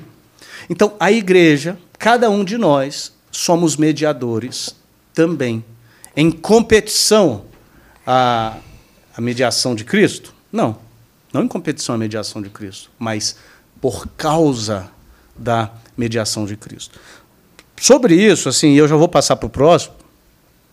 Eu, semana passada eu estive no, no podcast dos Limões uma limonada do Com Padre Marlon. Mar- o Padre Marlon. E o título do Tô pod- indo lá também. Ah, é? dias, Ah, legal. O título do, padre, do podcast era De pastor protestante a católico apaixonado por Nossa Senhora. Olha que maravilha. Aí um amigo meu, que é pastor, comentou num grupo que eu participo. Olha aí, gente, apaixonado por Nossa Senhora, não é por Jesus, não. Eita. Então percebe, ele é meu amigo, tá? Ele, ele tem liberdade para falar esse tipo de coisa, até porque ele é aberto para ouvir. Ele não só fala e sai correndo, não. Ele fala e ouve depois. É, ouviu, né? Ouviu, eu Ouviu. ia perguntar, ouviu, Ouviu. né? O que eu digo sobre essa questão, porque o- essa mentalidade, é, olha, ele é apaixonado por Nossa Senhora, não é por Jesus, não. É a mentalidade do solos Cristo. Isso. É só Jesus. É uma mentalidade, Guto, que não compreende uma coisa simples do ser humano, que é hierarquia de afetos. Hierarquia de afetos. Você, a pessoa tem um cachorrinho, você não tem cachorro, mas vamos supor que você tivesse. Você tem cachorro. Você ama o seu cachorrinho? Ama. Da mesma forma que você ama seus filhos? Não. Você ama seus filhos? Ama. Da mesma forma que você ama sua esposa? Não. Não. Você ama sua esposa? Ama. Da mesma forma que você ama Cristo? Não. Você fal- faltou a sogra. A so- de- depois da esposa tem ainda o hierarquia. Tem a sogra. Antes de Cristo tem a sogra. A hierarquia de valor? É, a hierarquia de você valor. ama a sua esposa da mesma forma que você ama sua sogra? Não, não, de Não, forma alguma. forma aí depois vem Cristo. Você ama sua Depois da minha sogra? sogra, aí vem Cristo. Da mesma forma que você ama Cristo. Ou seja, diz- Faltou, só aí na hierarquia do meu amor. É normal termos uma hierarquia de afetos. É isso é comum, qualquer ser humano sabe o que é isso. Mas os protestantes não sabem. É. Se eu falo que eu amo Nossa Senhora, ele não entende a hierarquia de afetos. Eu amo Nossa Senhora, mas é óbvio que eu amo Nossa Senhora porque eu amo Cristo acima de tudo. E o amor a Cristo me faz amar Nossa Senhora. E Nossa Senhora me conduz a Cristo. Ele não entende a hierarquia de, de afetos, que é uma coisa comum na vida de qualquer ser humano. Eu amo, sei lá, eu amo meu, meu, minha calopsita. Mas eu não amo minha calopsita igual eu amo meu cachorro. Entendeu? Eu tô- É uma besteira aqui que eu estou falando de, de hierarquia de, de afeto, mas é comum. E ele acha que amar Nossa Senhora, ele não, né? A mentalidade protestante acha que amar Nossa Senhora se opõe a amar a Cristo. Sim. É uma- É uma perda muito grande. Nós vamos agora para Solo, Solo de Gracia. So- não, sola graça não, sola escritura. Solo Escritura. Antes da Solo Escritura, vamos lembrar aqui, ó, pessoal. Hoje eu tô sabatine social, não é? Tô chique aqui hoje com essa. Deus não ajuda, Deus resolve, tá certo? Tá aqui é, essa camiseta bonita que eu sempre gosto de utilizar. Eu acho maravilhosa essa frase aqui. Que também é uma das estampas da Sabatini Camisetas que você pode olhar aí no site no Instagram. Muitas, muitas opções. Camisetas extremamente confortáveis, de alta durabilidade, tá bom? E você vai ter a oportunidade de ter aí na sua casa. Inclusive, é, do ponto de vista de eventos, por exemplo, Crisma, Primeira Eucaristia, eventos na igreja, eventos na sua instituição, é, entregue para quem entende do catolicismo. É uma empresa católica, uma empresa que sabe, já tem o feeling, já tem a facilidade de entender o seu projeto e vai fazer com extrema qualidade e com pontualidade, com excelência, tá bom? E peça também, escolha lá, são muitas as estampas que tem, de vários tipos que você pode imaginar, para ter uma camiseta bonita que fala de Deus e vai ajudar a evangelizar. Então, com muita alegria que o Santo Flow sempre veste aqui sabatina e camisetas, tá bom? E também eu quero lembrar para você aí a grande graça que é conhecer a Arte Sacro. Arte Sacro, você vai lá no site, tem a aba Apresentei o seu padre. Tem aqui, ó, QR Code, como que você entra lá. É muito legal, porque às vezes na hora de presentear o padre, meio em cima da hora, a gente não sabe o que presentear. Aí pensa, ah, vou dar uma toalha, vou dar uma caixa de sabonete, vou dar uma meia, vou dar. É, é, legal. Mas imagina você presentear com algo que realmente o padre precisa, o diácono precisa, o seminarista precisa. E nessa aba, para presentear, presentei o seu padre, é uma aba que vai te ajudar a escolher um presente para o seu sacerdote, para o padre, seu, ou diácono ou seminarista. Lá tem várias opções, você dá lá o endereço, vai, eles vão entrar em contato com o seu padre se precisar tirar medidas, alguma coisa nesse sentido. Então, presentei com o que realmente ele vai precisar e vai utilizar mesmo, tá bom? Arte Sacro. Tem loja em São Paulo, na, perto da Catedral da Sé, é em Balneário Camboriú, Santa Catarina, uma loja maravilhosa. Parece que eu já estou até com saudade de Santa Catarina, Balneário Camboriú. Eu fui lá conhecer um lugar sensacional, uma fábrica lindíssima e também em Recife, na Praça do Carmo. Arte Sacro, excelência em paramentos litúrgicos, já vestiu dois papas, utilizaram a casula da arte sacro. Na Jornada Mundial da Juventude, confeccionaram mais de 20 mil casulas. É, não é brincadeira. Gente que sabe o que faz. Então, Arte Sacro, nossa grande parceira aqui do nosso Santo Flow. E eu quero aproveitar também, nós vamos entrar agora no Só da Escritura. Só da Escritura. Que é um assunto importante também. Eu estou amando o podcast hoje, está sendo realmente uma aula, um podcast muito especial. Eu quero lembrar que agora é, estamos indo para gravar a primeira temporada do Santo Flow na estrada com a obra de Maria. Né? Estamos nos preparando e vamos trazer um conteúdo muito legal, que é, são gravações de 10 vídeos de 10 minutos de como que é o dia a dia numa viagem com a obra de Maria. Estaremos indo agora para o Congresso Internacional Mariana em Fátima. Vamos gravar o dia a dia, o hotel, a qualidade, é, a espiritualidade de uma peregrinação, os lugares de visitação, os momentos de celebração da Santa, olha, da Santa Missa. É, muita coisa boa está chegando. Inclusive, eu quero convidar você a visitar o site e o Instagram da obra de Maria e escolher qual o roteiro que você vai fazer com a obra de Maria. Tem vários lá, tem vários, vários roteiros. Você vai ter a oportunidade de vivenciar com muita alegria um dos dias, os, os dias bem especiais que vão marcar a sua vida para sempre. Tá bom? Obra de Maria, mais do que viagens, encontros com Deus, e está aqui ó, o contato para que você possa ter essa oportunidade. Tá bom? Sola Escritura. Ex, escritura. Escritura. Escritura. Isso. Só a Escritura. Só a Bíblia. Só a Bíblia. Só a Bíblia. E não a. E não a tradição nem o magistério. Certo. Tá? Então, uh, esse sola, ele é talvez o mais complicado. Talvez, assim. Por quê? Uh, porque a Escritura, a Bíblia Sagrada, é um tesouro que a Santa Igreja legou à humanidade. À humanidade. Estou falando aqui do Novo Testamento, obviamente, mas o Antigo Testamento também. A gente sabe que o Antigo Testamento veio da pena dos hebreus, uhum. mas foi, a gente não tem como negar, quem, quem divulgou isso para a humanidade foi a Santa Igreja, e é um tesouro que a Santa Igreja legou, não para os cristãos, mas para a humanidade. E o sola escritura faz parecer que a Bíblia, que a igreja não gosta da Bíblia. Uhum. Que católico não gosta da Bíblia. O que é uma mentira. E a propaganda protestante contra a Igreja Católica nesse sentido é veementemente assim. A Igreja Católica escondeu a Bíblia do povo, a Igreja da, da, da, da, Católica não deixava o povo ler a Bíblia, a Igreja Católica não quer que ninguém lê a Bíblia, porque se todo mundo ler a Bíblia, eles vão sair da Igreja Católica, o que é uma grande bobagem. Eu tô, eu, a nossa conversa aqui está sendo toda baseada na Bíblia. Né? A Bíblia é um livro católico e a Bíblia emerge a partir da Assembleia Litúrgica Católica. A gente não pode esquecer isso.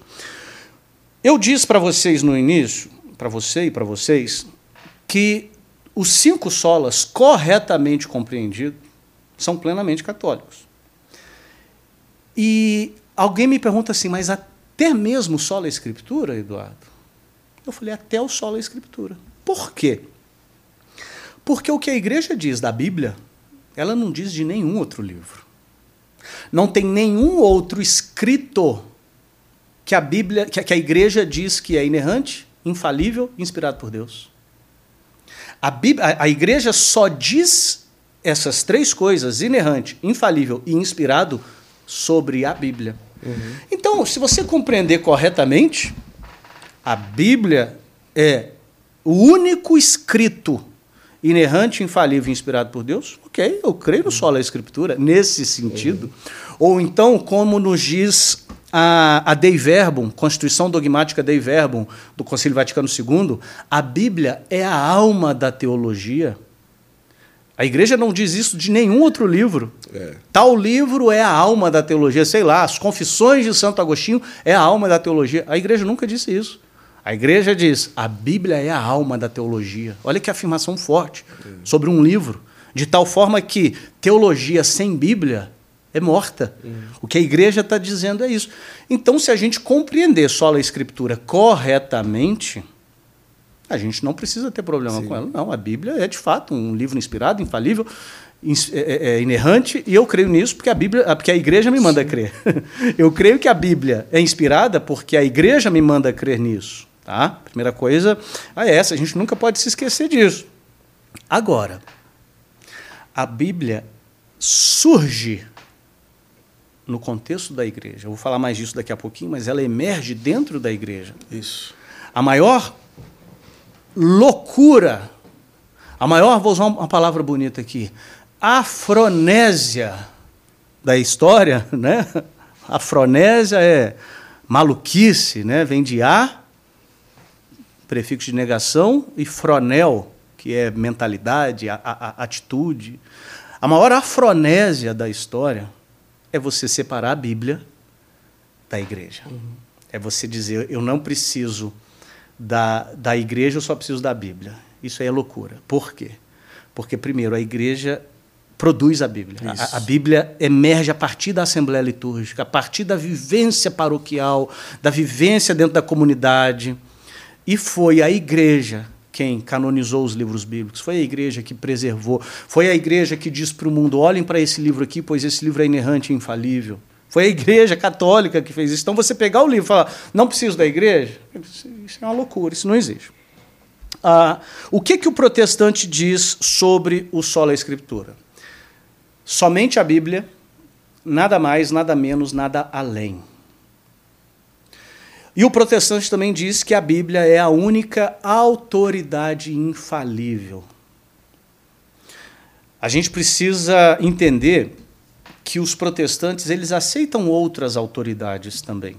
Eles aceitam a autoridade dos credos, por exemplo. Eles aceitam a autoridade dos concílios. Eles aceitam a autoridade, até mesmo, por exemplo, igrejas que têm sínodos. A igreja presbiteriana tem sínodos, a igreja luterana tem sínodos. As igrejas que têm sínodos, eles aceitam a autoridade dos próprios sínodos Sim. mas eles reconhecem, eles admitem né, que sínodo pode errar, que o- os credos podem errar, que enfim, que os concílios podem errar, mas a única autoridade infalível Seria a Bíblia. seria a Bíblia. Então, é isso que é o sola escritura. Tudo que eu creio precisa estar na Bíblia e só a Bíblia não erra. Qual que é o problema aqui? Alguns. Alguns. Primeiro, eles dizem que é o sola escritura em oposição à Igreja Católica, que tem três fontes de autoridade: Bíblia, tradição e magistério. Magistério. Mentira. A Igreja Católica não tem três fontes de autoridade. A Igreja Católica tem uma fonte de autoridade. E o nome dessa fonte é Jesus Cristo. Então já começou errado. Você já vê que o, o- já induz ao erro. Oh, a Igreja Católica tem três fontes de autoridade, e pior, essas três fontes se contradizem entre si. Já induz ao erro aí. E está errado. A Igreja Católica não tem três fontes de autoridade. A Igreja Católica tem uma: Jesus. E o que os apóstolos escreveram, eles ouviram de Jesus. O que os apóstolos transmitiram oralmente, eles ouviram de Jesus. E quem os apóstolos ordenaram como bispos, eles receberam essa autoridade de, De Jesus. Jesus. Então é uma fonte de autoridade: Jesus. Então, primeira coisa é essa. Segundo, a tradição oral. Primeiro, que a, que a Bíblia também é uma tradição. É uma tradição escrita. Tradição é aquilo que é transmitido. A Bíblia também é uma tradição. Tá? A Bíblia foi escrita e tal, e foi transmitido de geração em geração. E a tradição oral, a igreja ensina, o Concílio Vaticano I diz isso, que a tradição oral se refere àquilo que os discípulos ouviram da boca de Cristo e transmitiram para os seus sucessores. E será que os apóstolos não ensinaram nada oralmente para os seus sucessores? Sim. É óbvio que claro ensinaram. Que é óbvio. E isso é bíblico. Oh, ironia das ironias. 2 Timóteo, capítulo 2, versículo 2. Timóteo, aquilo que de mim ouvistes, confia a homens fiéis que sejam capazes de transmitir a outros. São Paulo, apóstolo, falando para o bispo Timóteo: o que você ouviu de mim, confia a outros que serão capazes de ensinar a outros. Sim. Então, 2 Timóteo 2,2 é um versículo que aponta para a sucessão apostólica e aponta para a transmissão, para a tradição oral. Porque a gente não tem nenhuma carta escrita por Timóteo, nenhum, pelo menos não preservado até hoje. Então, São Paulo diz: o que de mim ouvistes, ensina a homens fiéis. Das duas, uma, porque a gente não tem nenhuma carta escrita por Timóteo. Das duas, uma. Ou Timóteo não cumpriu o que São Paulo mandou, ou Timóteo cumpriu oralmente. Uhum. Outro versículo, 2 Tessalonicenses 2,15. Guardai as tradições que de nós recebestes quer por palavra, quer por carta. Olha. Meu Deus do céu, cara. A Bíblia manda guardar o que foi escrito e o que foi ouvido, o que foi falado. Vou repetir, gente, porque esse versículo é muito importante. 2 Tessalonicenses 2,15. Guardai as tradições que de nós recebestes, quer por palavra, tradição oral, quer por carta, tradição escrita. Então é muito óbvio que aquilo que Jesus ensinou para os apóstolos foi transmitido de geração em geração, por escrito e por viva voz.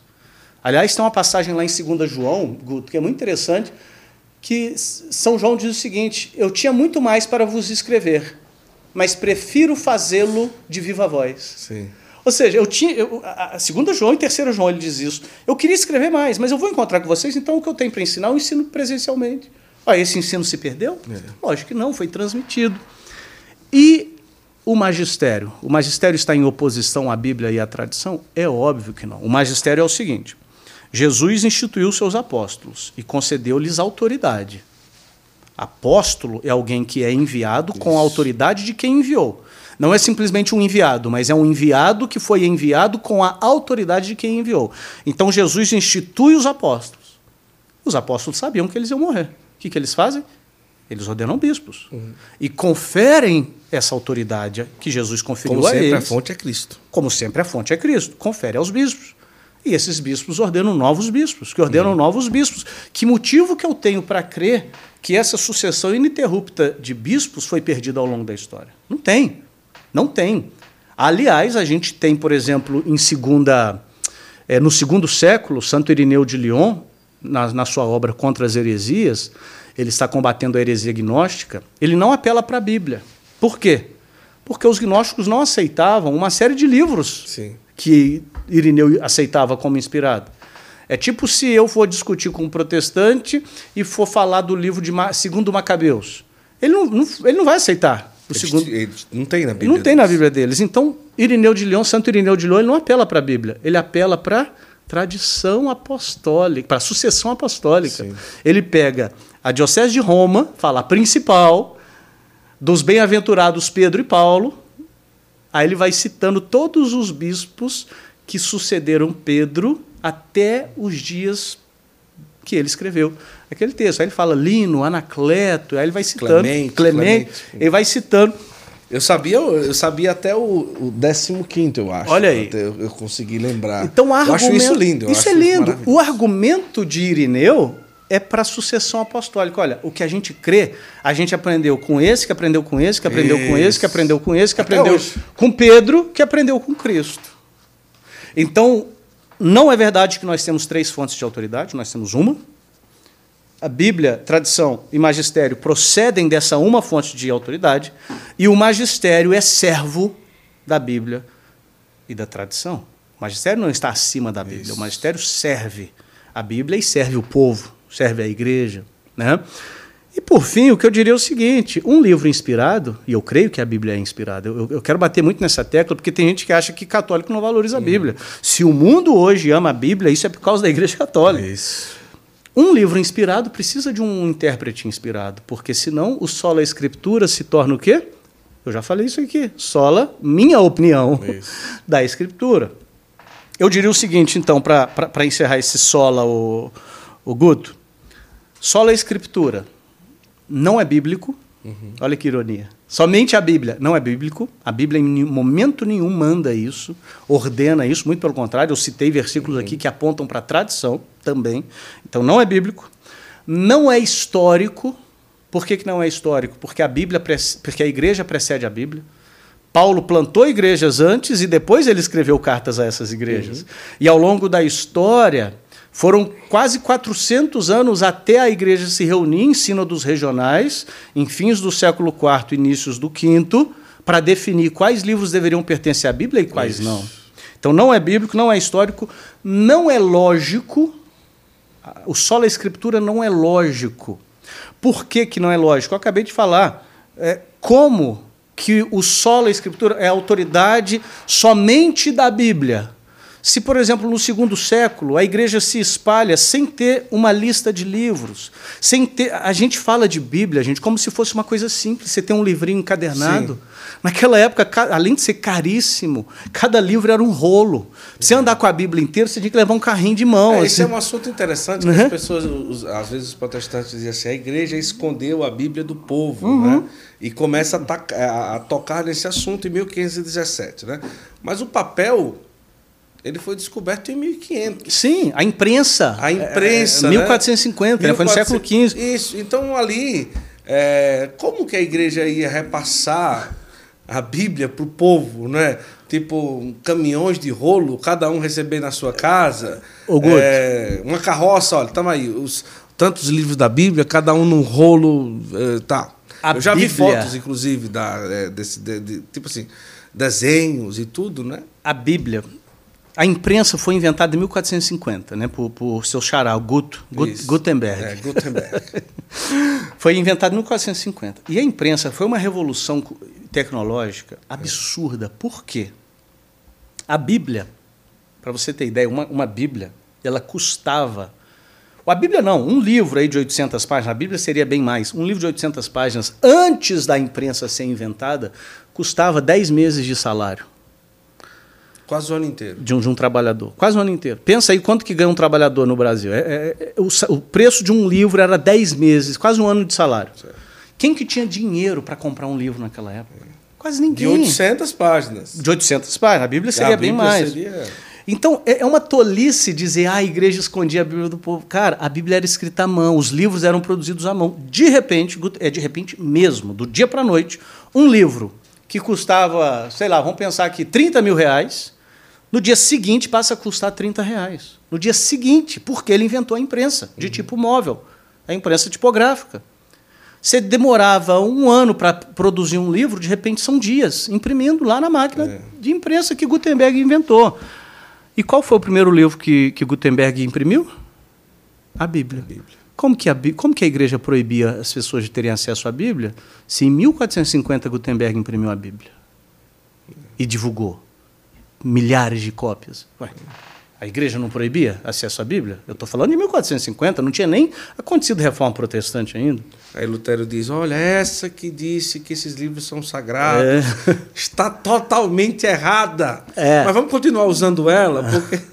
Aliás, aliás, isso aí que você falou é interessante pelo seguinte. Tem um mito protestante, nem estava nos cinco mitos que eu vou abordar daqui a Sim, pouco, sim, mas tem um sim. mito protestante que diz que a Igreja Católica acrescentou acrescentou os livros de Tobias, Sim. Baruque, Judite, Macabeus no Concílio de Trento, no século XVI. Ah, Só tem um detalhe. No século XV, 1450, quando Gutenberg imprime. Já estava lá. A Bíblia já estava lá. Então, como que a igreja, 100 É anos depois. né? Então, assim, é uma loucura. Então, é não é lógico e não funciona. Uhum. Por que, que não funciona? Porque o sujeito diz sola a escritura e batiza crianças. O outro diz sola a escritura e não batiza crianças. Uhum. O sujeito diz sola a escritura e crê na eficácia dos sacramentos, tipo os presbiterianos e anglicanos. E o outro diz sola a escritura e não crê na eficácia dos sacramentos, tipo batistas e pentecostais. E eu poderia ficar a tarde toda, a noite toda, falando diferenças. dessas diferenças. Por isso que não é lógico. Porque só a escritura não não é lógico, não, por isso que não funciona. Só a escritura não funciona. Porque quando a pessoa diz a escritura é a única autoridade infalível, ele está apontando para a interpretação dele, da escritura. Eita, vamos lá. Agora vamos ouvir os. Vamos conversar um pouco. Olha, imagino. Fala aí o que, é que você está achando nos comentários. Pode comentar o que você quiser. É, diga aí o que, você está achando da nossa conversa hoje. Eu quero aproveitar aqui, rapaz, e dar uma dica para você. Eu vou até abrir o meu aqui, para você dar uma olhada aí também, que é o aplicativo Halo. Mas tem ajudado, rapaz, de uma forma extraordinária. No aplicativo Halo, eu vou até o que eu estou mexendo aqui, eu vou eu vou mostrar para você aqui, tá bom? Olha, gente, o aplicativo Halo, ele vai te ajudar muito e me ajuda pra caramba. Rotinas de oração, por exemplo, texto diário, é, o evangelho diário, homilias em minutos, que ajuda a gente a entender tudo isso. Vários, é, vários é, tipos de oração, por exemplo, está aqui, ó, o, o rosário. É, alguém, você, você tá, quer rezar o rosário e não quer rezar sozinho. Aí você põe, põe em participar agora de um grupo de pessoas rezando o rosário. É, a imitação de Cristo, você tem ela completa aqui, ó. Você tem a Sagrada Escritura, que é a Bíblia, Gênesis. No princípio, Deus criou o céu, não sei o quê. Aqui você pode ir, ó, você pode buscar também na Bíblia, nas orações, o que quiser. É, desafios comunitários, ladainhas, tem essa aba infantil aqui, ó, que é muito legal também, que é o diário infantil, meu diário com Deus. Olha, amor, que coisa linda. Orações para dormir, orações em família, histórias infantis de evangelização, preparação para confissão, lectio divina para crianças. Olha que legal. Esse aplicativo realmente é um aplicativo muito especial. Você pode, por exemplo, começar novenas. Você escolhe uma novena e começa aqui. Eu acho muito interessante também, ó, isso aqui no, no aplicativo Halo, que é a oportunidade de você criar a sua rotina uma rotina diária de oração. Você cria, cria uma rotina, você pode ó, colocar aqui no mais, ó, horário e tal, o que é que você quer colocar? Eu quero colocar o texto diário na minha rotina, eu vou lá e coloco. É, muita coisa boa. Então vale a pena você conhecer esse aplicativo, que é o aplicativo católico número um do mundo, tá bom? Aproveite, baixe, está aí o QR Code, também o link está na descrição. E para você que está com a gente, eu quero aproveitar também e dizer que nós estamos aqui no Centro Universitário Católico Ítalo Brasileiro, que nos acolhe em breve o novo estúdio do Santo Flow. Quer fazer um curso de graduação e pós-graduação com extrema qualidade e excelência e pautado nos princípios católicos? Ítalo Brasileiro. Centro Universitário Católico Ítalo Brasileiro. Conheça o site, o Estrutura Gigante, tem curso EAD e se você pode confiar que você vai estar é, entregando a sua educação, a educação do seu filho, é, numa universidade ou num colégio, que tem o Liceu Santo Amaro Abade aqui, ou num colégio que é, está pautado nos princípios católicos, nos valores católicos, tá bom?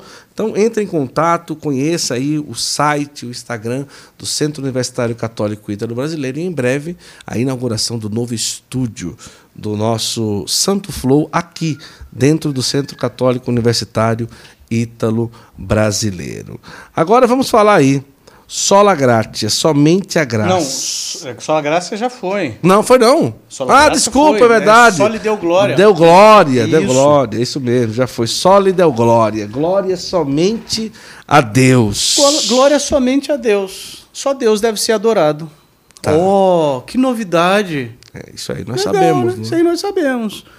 Então, assim, é o, é o, que eu digo, cara. Desculpa a ironia, Augusto. Eu, eu, eu tento manter, assim, um, um clima de, de, fraternidade. É, mas é porque esse também, esse é muito... É porque eles usam isso, sola graça, em oposição aos católicos que adoram imagens, adoram santos, e etc. Isso é uma grande bobagem. É comum você ir em igrejas católicas e está no altar da igreja escrito: só lhe deu glória.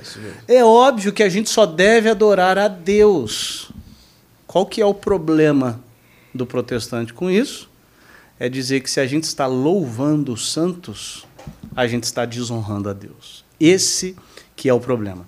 E, e isso entra naquele, naquilo que eu disse mais cedo sobre a hierarquia de, de afetos. Uhum. Eu posso amar Nossa Senhora e posso amar o nosso Senhor Jesus Cristo. Tá? Primeira coisa é essa. Segunda coisa, quando eu louvo o artista, quando, quando eu louvo a obra de arte, eu não estou desonrando o artista. Isso. Então, se eu chego para um pintor e falo, cara, que lindo quadro que você pintou, esse quadro é lindíssimo, o pintor não vai ficar aborrecido comigo? Uhum. Então, quando eu digo Nossa Senhora puríssima, castíssima, mãe do divino amor, Deus não vai ficar aborrecido comigo, porque quem criou Nossa Senhora foi Deus. Isso. Então, ao louvar Nossa Senhora e os santos, primeiro, eu estou fazendo uma coisa absolutamente humana, que é elogiar outras pessoas. Elogiar não é pecado, né? Louvar e elogiar. Então, ao louvar Nossa Senhora e os santos, eu estou reconhecendo os méritos dos meus irmãos que me precederam na caminhada. Primeira coisa. Segundo, eu estou adorando ao Deus que os criou. Uhum. E terceiro, eu estou me direcionando no sentido de imitá-los. Uhum. E de imitar os seus, os seus, é, o, o seu, as suas virtudes. Agora, eu tenho repetido isso. O grande problema protestante, ao falar que a gente adora imagens e bater, não, é só lhe deu glória, só lhe deu glória, só lhe deu glória, é porque eles confundem louvor com adoração. Isso. Como eles tiraram o sacrifício eucarístico da sua assembleia litúrgica, e o sacrifício eucarístico é o ápice da adoração, eles ficaram só com músicas. A adoração protestante é só música, música e, e orações. Né? A Assembleia Litúrgica Protestante é música, oração e pregação. Então eles tiraram o sacrifício eucarístico. O que eles têm lá é uma ceia memorial. Uhum. Nós podemos adorar com música? Podemos. Mas podemos louvar com música? Podemos. De modo que quando eu adoro a Deus com música, o protestante pensa, ah, ok, está adorando. E quando eu louvo nossa Senhora com Sim. músicas, ah, está adorando. Não, ele que está confundindo. Como ele só sabe adorar com música, porque ele tirou o sacrifício eucarístico, ele vai medir todos os outros com a, regra, com a régua dele. Né? Cantar seria adorar. Com cantar seria adorar. Então, peraí, eu, não, eu, eu só posso adorar a Deus, isso é óbvio. É idolatria você adorar qualquer ser, coisa, pessoa que não seja Deus. Mas eu posso e devo louvar as obras da criação louvar os santos, louvar Nossa Senhora? Ora, claro que posso. Lógico que posso. Porque, partindo desse princípio aí, é, por exemplo, o hino nacional seria uma idolatria. Claro. Ainda fala, né? Pátria amada, idolatrada. Brasil. né? Sim. Por exemplo, se a gente fosse partir desse princípio, é, os protestantes deveriam ser proibidos de cantar o hino nacional. Alguns exemplo. são, tá? Quer dizer, não protestantes, mas algumas seitas que surgiram do protestantismo são, tipo os Testemunhos de Jeová. Ah, é? Eles não cantam o hino nacional? Não cantam o hino nacional. Nem, nem, nem comemoram aniversário. Eles levam a ferro e fogo. Eles não comemoram. Aniversário? Não, é proibido, é pecado comemorar aniversário, porque estaria se louvando alguém, né? Quando você fala parabéns para você, você não está louvando a pessoa. É. Você está então, comemorando a vida, né? Está comemorando a vida. Dada por Deus. Mas né? Testemunho de Jeová não é protestante. Né? Testemunho de Jeová é, um, é, é outra, é outra, é outra coisa. Outra. Esses são os cinco solas. Percebe? O que, que foi? Essa passa. Essa, Essa passa. passa. Percebe que os cinco solas, bem entendidos, Ai, são belíssimos. Sim, sim. Sola graça, sola fidei, solos Cristos, é, só lhe deu glória, só lhe escritura. Ok, sim. mas vamos entender corretamente? É. Eu acho uma coisa interessante que, é, Eduardo, que é o seguinte, né? Nós temos um respeito, um amor um, um, com os nossos irmãos protestantes, mas, Sim. por exemplo, no caso das cinco solas, a gente vai percebendo algumas coisas. É, é, você começou dizendo, né? Protestante, o, o Lutero, um, um padre agustiniano mal formado. Mal formado, né? angustiado. Mal formado. Então, é, é, a gente, quando se depara com isso, a gente realmente é, chega a pensar que são pensamentos e declarações, né? É, assim, essas cinco menções é, de um pensamento de uma de uma formação até rasa, uhum. porque você você pega por exemplo, né? é, sola fide, né? só pela fé e não pelas obras. Aí você vê extremas obras sociais protestantes que fazem um trabalho social bonito, que valorizam uhum. isso, que, por exemplo, é, isso aqui eu faço, isso aqui eu não faço. Por exemplo, eu uso véu, eu não corto cabelo. Então, uhum. são obras, são, são feituras, né? são coisas que eu faço e aquilo dali, de certa forma, me liga ao meu processo de salvação. Sim. Né? Em, em, algumas denominações. Então, já fere aí o sola fide, por exemplo. Com certeza. E outro fato, por exemplo, vamos trazer aqui é, o sola escritura, a gente já, escritura a gente já falou, né? que você ah, é só pela tal, não sei o que, não, é só pela escritura e tal. Tradição, magistério, não, mas é pela tradição que a escritura existe. É pela tradição que a gente sabe qual livro deveria pertencer à qual Bíblia. Livro é sagrado qual ou não. Exatamente, perfeito. Né? Então é por ela. Então não, eu, não, eu não tenho como, como você falou, eu não tenho como excluir a tradição é, acreditando e na, É na pelo magistério que eu creio na Santíssima Trindade Isso. e não creio, por exemplo, no arianismo. Isso. Houve uma disputa e, aí, e o magistério precisou se reunir em concílios e tomar essa decisão. Né? Uhum. E assim, e, e, tantos outros. Você pega aí é, o único mediador entre Deus e a humanidade, né? os, os, os solos cristos. Né? Uhum. E aí você quer dizer que, às vezes, que você é, vê Lutero e Calvino escrevendo, louvando a Maria, eles estavam no momento de fraqueza, por exemplo. Ah, aquilo, é porque naquele dia eles estavam com dor de barriga, não, mas não ou é eles estavam mal. Por exemplo, tá... Lutero tem muitos escritos belíssimos acerca de Maria. Belíssimos, belíssimos. Mas o que Lutero e Calvino ensinaram já não é mais crido, Guto, pelo protestantismo atual. Era em isso que eu ia escala. tocar nesse assunto agora. Em larga escala. Tipo, a base em si disso daqui se perdeu. Por exemplo, vou dar um, um, um uma questão aqui importante, que inclusive já esbarra na questão dos cinco mitos, Sim. que é a questão dos sacramentos.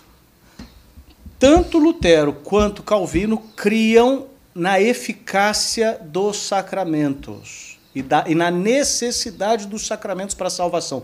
Tanto Lutero quanto Calvino. Eles discordavam da Santa Igreja acerca de como essa eficácia se dá, uhum. como que ela é operada, mas que eles criam na eficácia dos sacramentos, eles criam.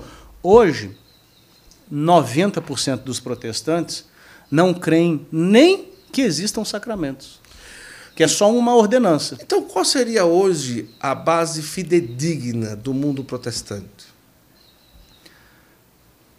Teologicamente falando, já que as cinco solas já não são é, menções instituídas do modo universal. A soberania do indivíduo. A base do protestantismo é a soberania do indivíduo.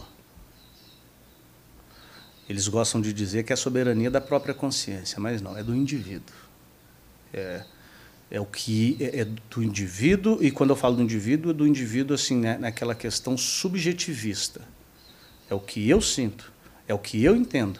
Me mostra na Bíblia. Quando a pessoa fala me mostra na Bíblia, ela está dizendo me mostra na Bíblia de tal forma que você me convença. De, tal forma que eu concorde. Porque não é me mostra na Bíblia. Mostrar é, na Bíblia. Isso. Eu mostrei aqui o, o podcast inteiro. Hum. Mas é me mostra de tal forma que eu concorde.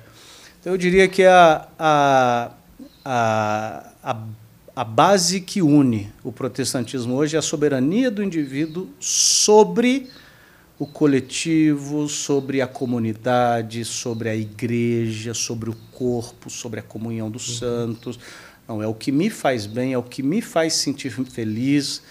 É, e aí isso vai, né, é a minha interpretação da Bíblia. Uhum. E eu já via, eu já vi não, eu vejo todo dia a igreja surgindo porque o sujeito discordou de um ponto qualquer com o líder da igreja dele, vai lá e abre outra. Entendeu? E ainda eu queria ainda trazer assim para a gente passar para os cinco mitos, que vai ser um passeio importante aqui na nossa conversa. É, a partir do momento em que você chega e fala assim, olha, é, o ser humano não pode, por qualquer ação sua, né, é, cooperar com qualquer mérito para obter mais graças. Uhum. Né? Inclusive, o Catecismo da Igreja Católica diz que os sacramentos eles servem para aumentar a graça de Deus em nós. Né? Então, Perfeito. já é totalmente ao contrário. Né? Então, é, a minha preocupação é que isso acaba excluindo um pouco é, o meu dever daquilo que eu faço. Por exemplo, se eu busco a santidade, se eu busco os mandamentos, se eu busco ser fiel a Deus, de uma forma direta, isso não aumenta nem diminui a graça de Deus em mim. Uhum. Tipo assim, e serve para quê? Então, pois é. Então, né, se nós se somos salvos pela graça, né, pela graça, então, então ou é, eu vivo porque são os mandamentos a serem cumpridos, ou eu não vivo porque isso nem aumenta nem diminui uhum. a graça de Deus em mim. Então, a grande questão é o seguinte: nós somos salvos pela graça. Só que essa graça nos transforma e nos faz Isso. Crescer na graça. É a resposta do homem Isso. a essa graça. É. E como que a gente cresce na graça? Pela frequência aos sacramentos, Sim. boas obras, etc. Eu, assim, eu... É, é, bem assim, eu gosto muito de, de procurar ser bastante justo com os protestantes, porque eu não quero fazer com eles o que eles fazem com a gente, que são os espantalhos. Uhum. Né?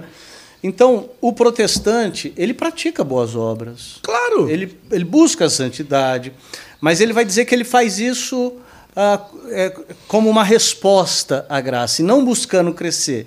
Mas quando a gente olha para as Escrituras, você já citou: desenvolvam a vossa salvação Sim. com temor e tremor.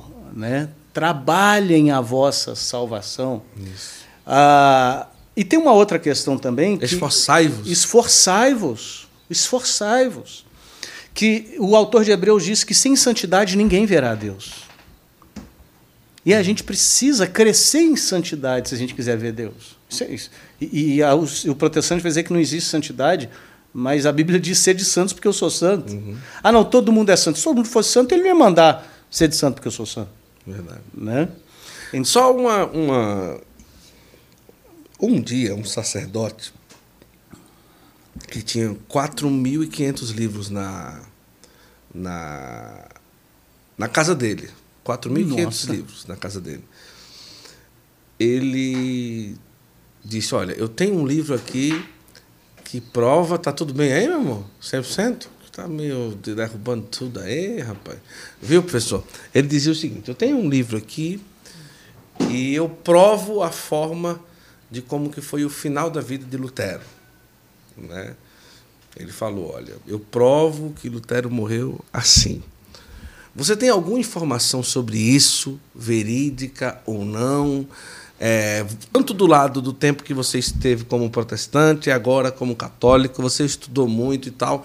Não existe nenhuma é, afirmação mais é, confiável dessa Olha, eu não Ou tenho só especulações? Essa, só especulação. Eu já vi especulações de que ele morreu arrependido pelo que ele tinha feito, pedindo que Nossa Senhora o recebesse. E eu já vi também que ele morreu bêbado, é, de tanto que ele passou a noite inteira enchendo a cara. Então, assim, eu não sei. Eu não sei. Não tem problema nenhum em falar que eu não sei. O que eu sei, eu sei. O que eu não sei, eu não sei. Isso. O que eu sei é que Lutero ele, pela sua incompreensão do processo correto da justificação, ele tinha um, um, problema muito grande em como lidar com o pecado.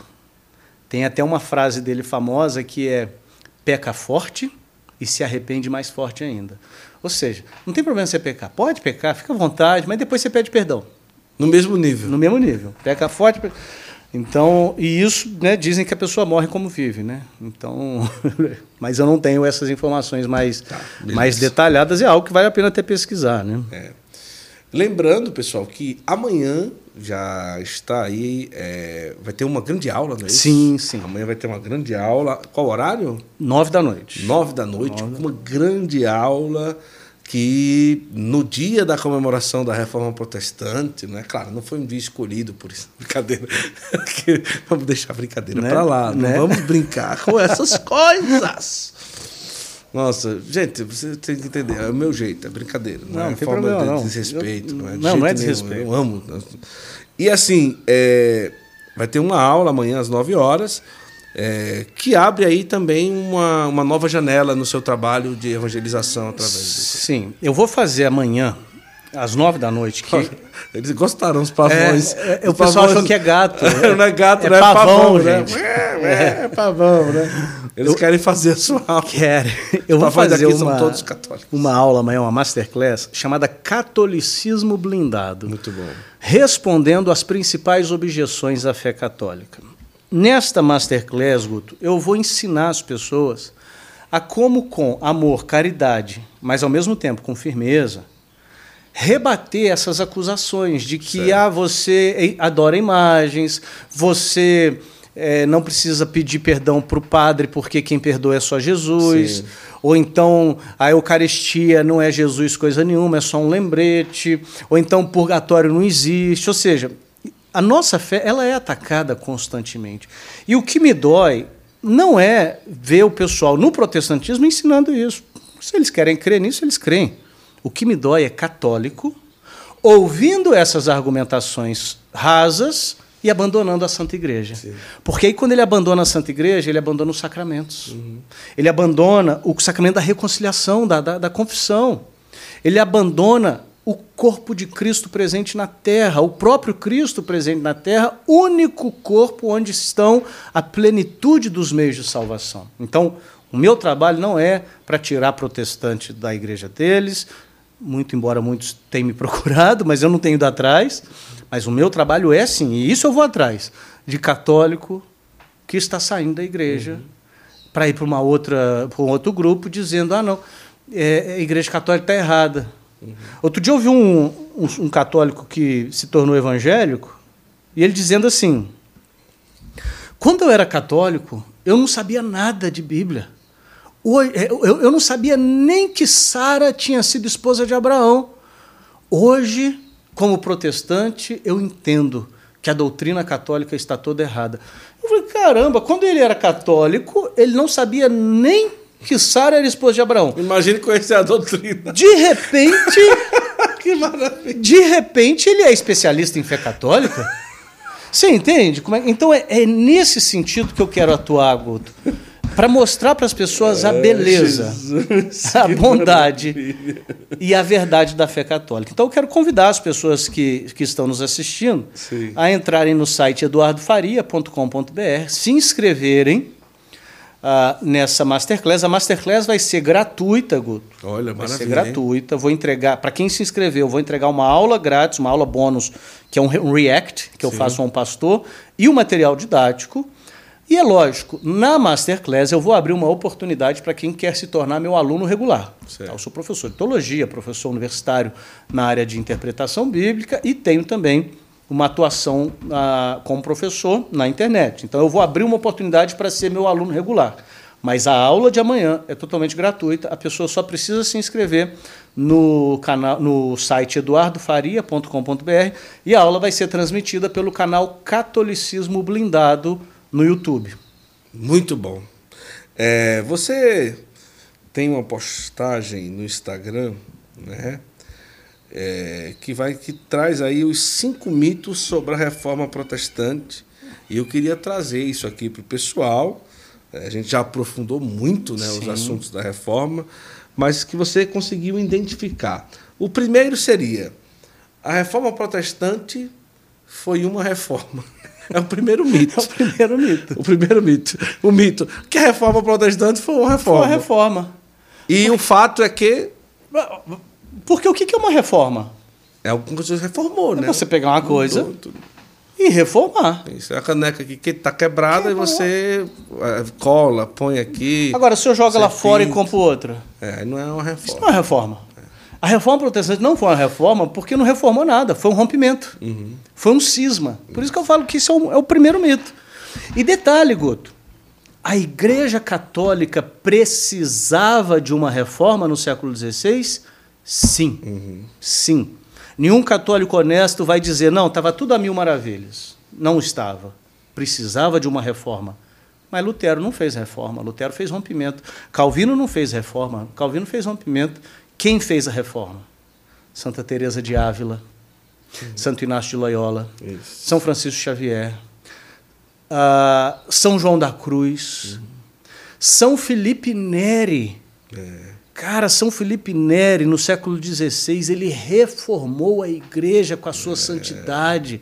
São Felipe Neri, gente, para quem não conhece, a gente sabe que os dois apóstolos de Roma são Pedro e Paulo.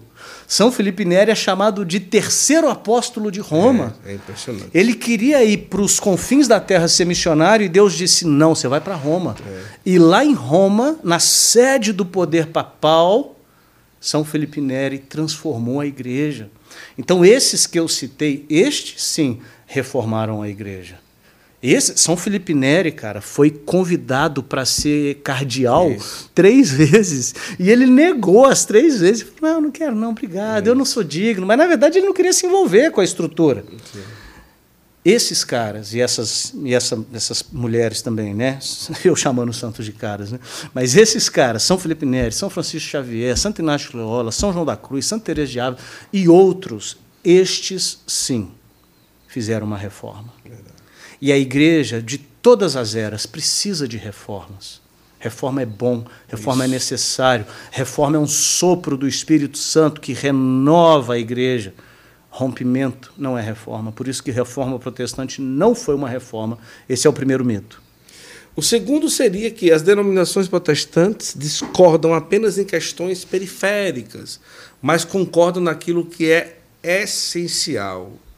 É, realmente é um mito. É um mito. É um mito. É um mito e é um mito assim, recentemente, um pastor protestante a quem eu respeito muito, que é o reverendo Augustus Nicodemos, ele fez um post no, nas redes sociais dele que me estranhou muito. Ele disse que existe verdadeira unidade no protestantismo e existe divisão no catolicismo. Ele falou que no protestantismo tem verdadeira unidade. Por quê? Porque os protestantes creem ah, na mesma coisa, assim, no que é essencial. Mas nos católicos tem divisão, porque tem a ordem dos cistercienses, a ordem carmelita, a ordem franciscana, tem a renovação carismática, tem a teologia da libertação. Não, alto lá. Alto lá. Então falando, vamos falar dos católicos aqui. Nós estamos unidos debaixo de uma Eucaristia e debaixo de um bispo de Roma que tem jurisdição universal. E isso nos une. Quando, e, e, outra, e a gente tem uma doutrina, um magistério único.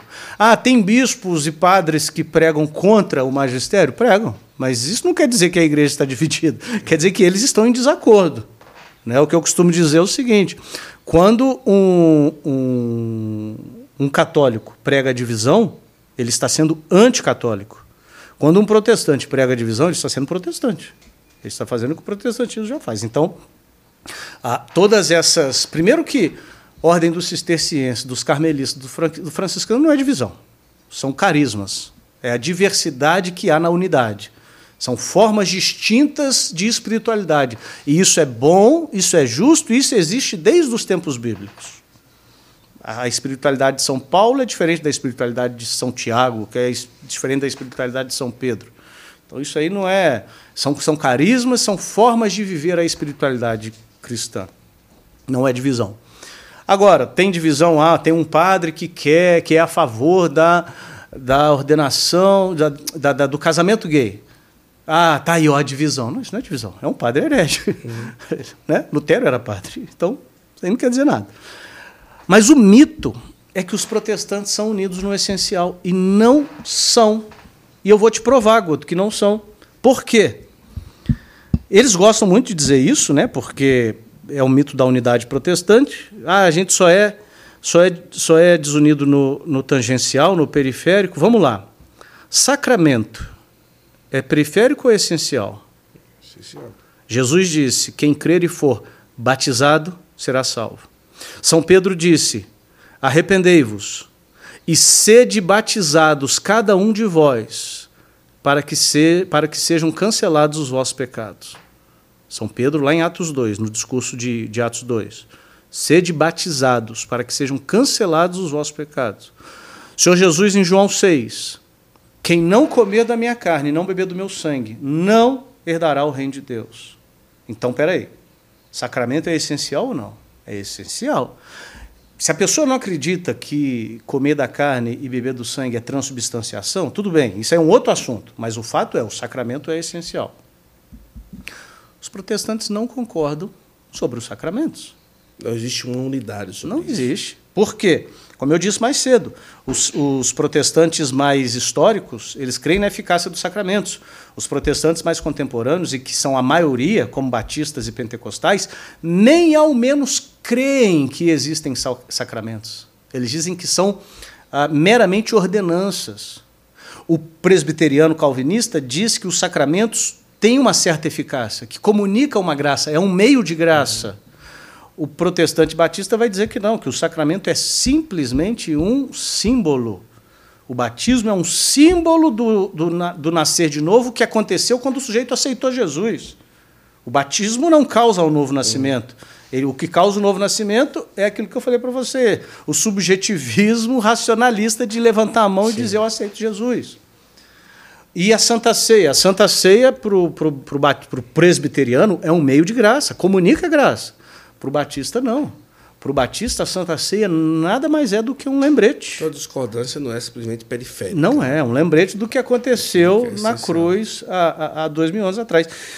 Até para encerrar, porque dava para falar de muitos Sim. outros assuntos nessa questão das discordâncias, mas João Calvino dizia que as marcas da verdadeira igreja são três: a correta administração dos sacramentos, a pregação fiel das Escrituras e a disciplina eclesiástica. João Calvino.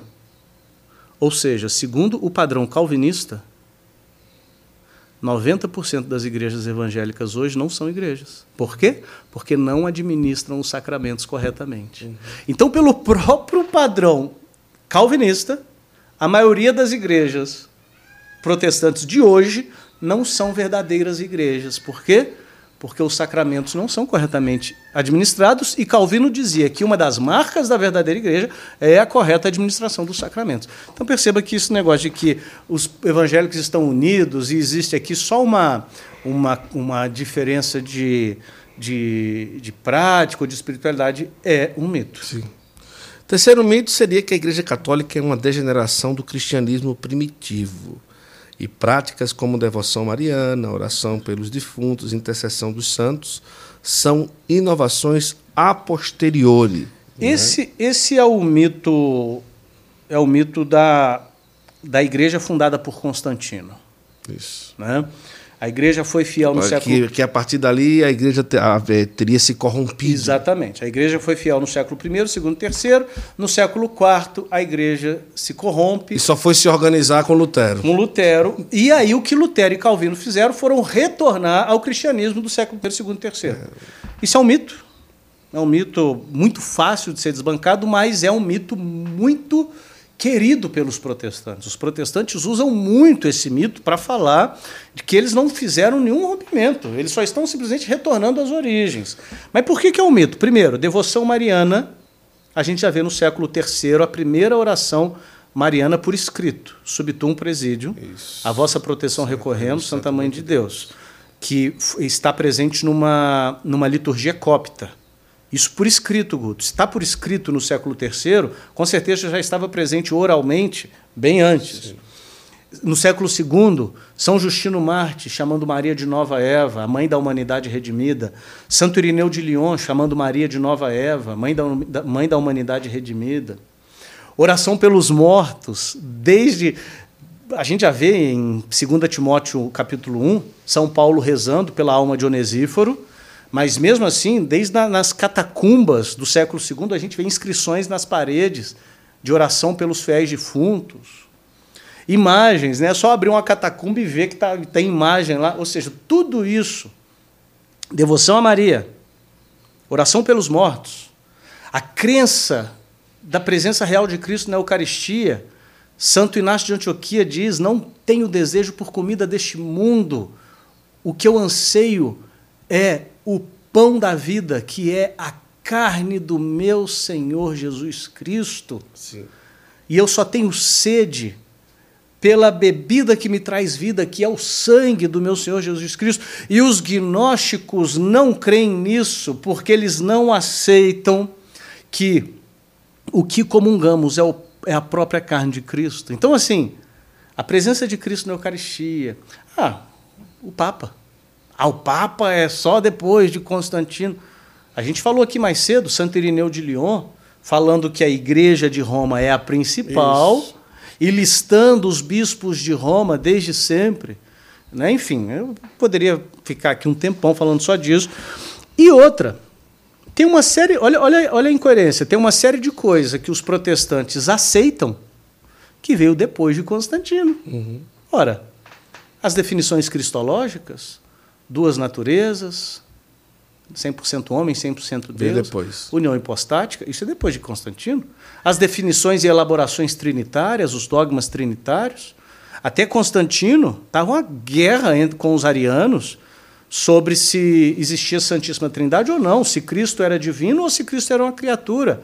Foi depois de Constantino que os dogmas trinitários foram definidos. Uhum. Aliás, o Concílio de Nicéia foi convocado por Constantino, porque ele queria que a guerra acabasse, que a brigaiada acabasse o cânon das escrituras, os 27, vamos deixar o Antigo Testamento de lado, porque né, é outro assunto, mas os 27 livros do Novo Testamento, quem definiu isso? A igreja. Quando? Depois de Constantino. Então, nem o que acontece antes de Constantino é o que a igreja protestante pratica, e nem o que acontece depois de Constantino é corrompido, porque a igreja protestante aceita. Entendeu? Nossa, é impressionante quando a gente vai ouvindo, né? A gente vai entendendo aqui, não é? Uhum.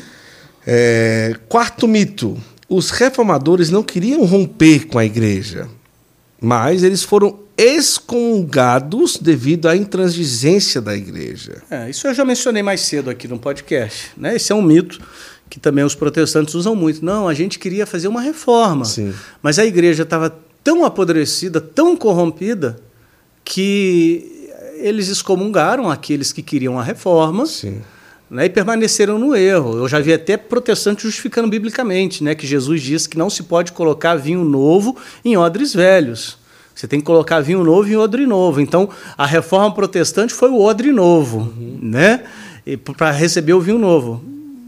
Mito. Mito. A igreja. Eles queriam realmente. Eles né? queriam. Você, você citou até, né? Eu citei, eu citei. Algumas coisas que o próprio o Lutero, Lutero escreveu, né? Chamou o Papa de anticristo, chamou o Papa de sapo coachante. Lutero chamou o Papa de sapo coachante. Vai dizer aquele sapo coachante. Né, educado, né? É educado que diz, educadíssimo. É, é um gentleman. Então ele chamou o Papa. Olha, eu não quero romper com a igreja, mas eu vou chamar o Papa de anticristo e sapo coachante. Faça-me um favor. É.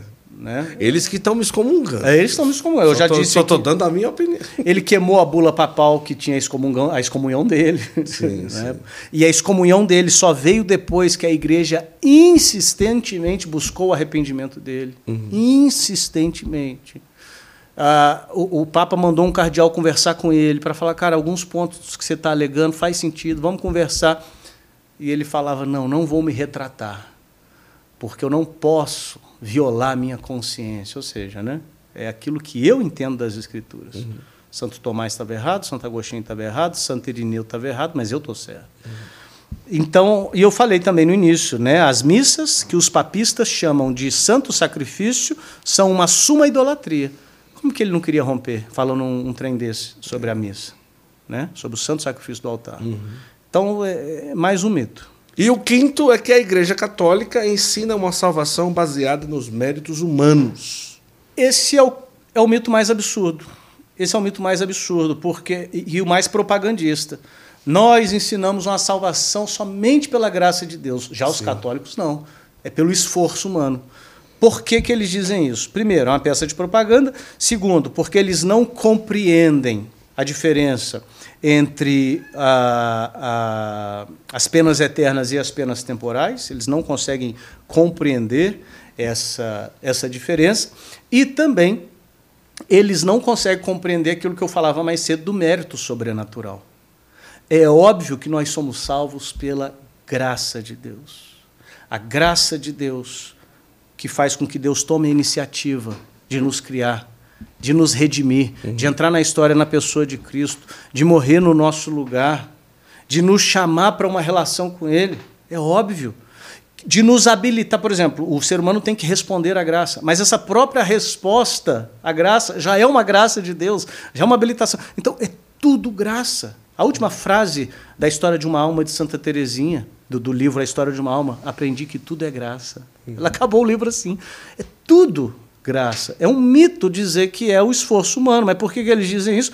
Porque eles não entendem o que, que é mérito sobrenatural, eles não entendem o que, que é mortificação né, para pagar para pagar não, para remir as penas temporais. Não entendem. É, um, é uma lacuna na teologia protestante mas é talvez o mais grave uh, dos mitos. Né? Eu, até, eu até explico aqui.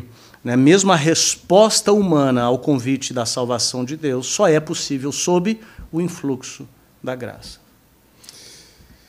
Rapaz, que coisa, hein? Quando o professor Eduardo Faria vem aqui, a gente vai longe, hein?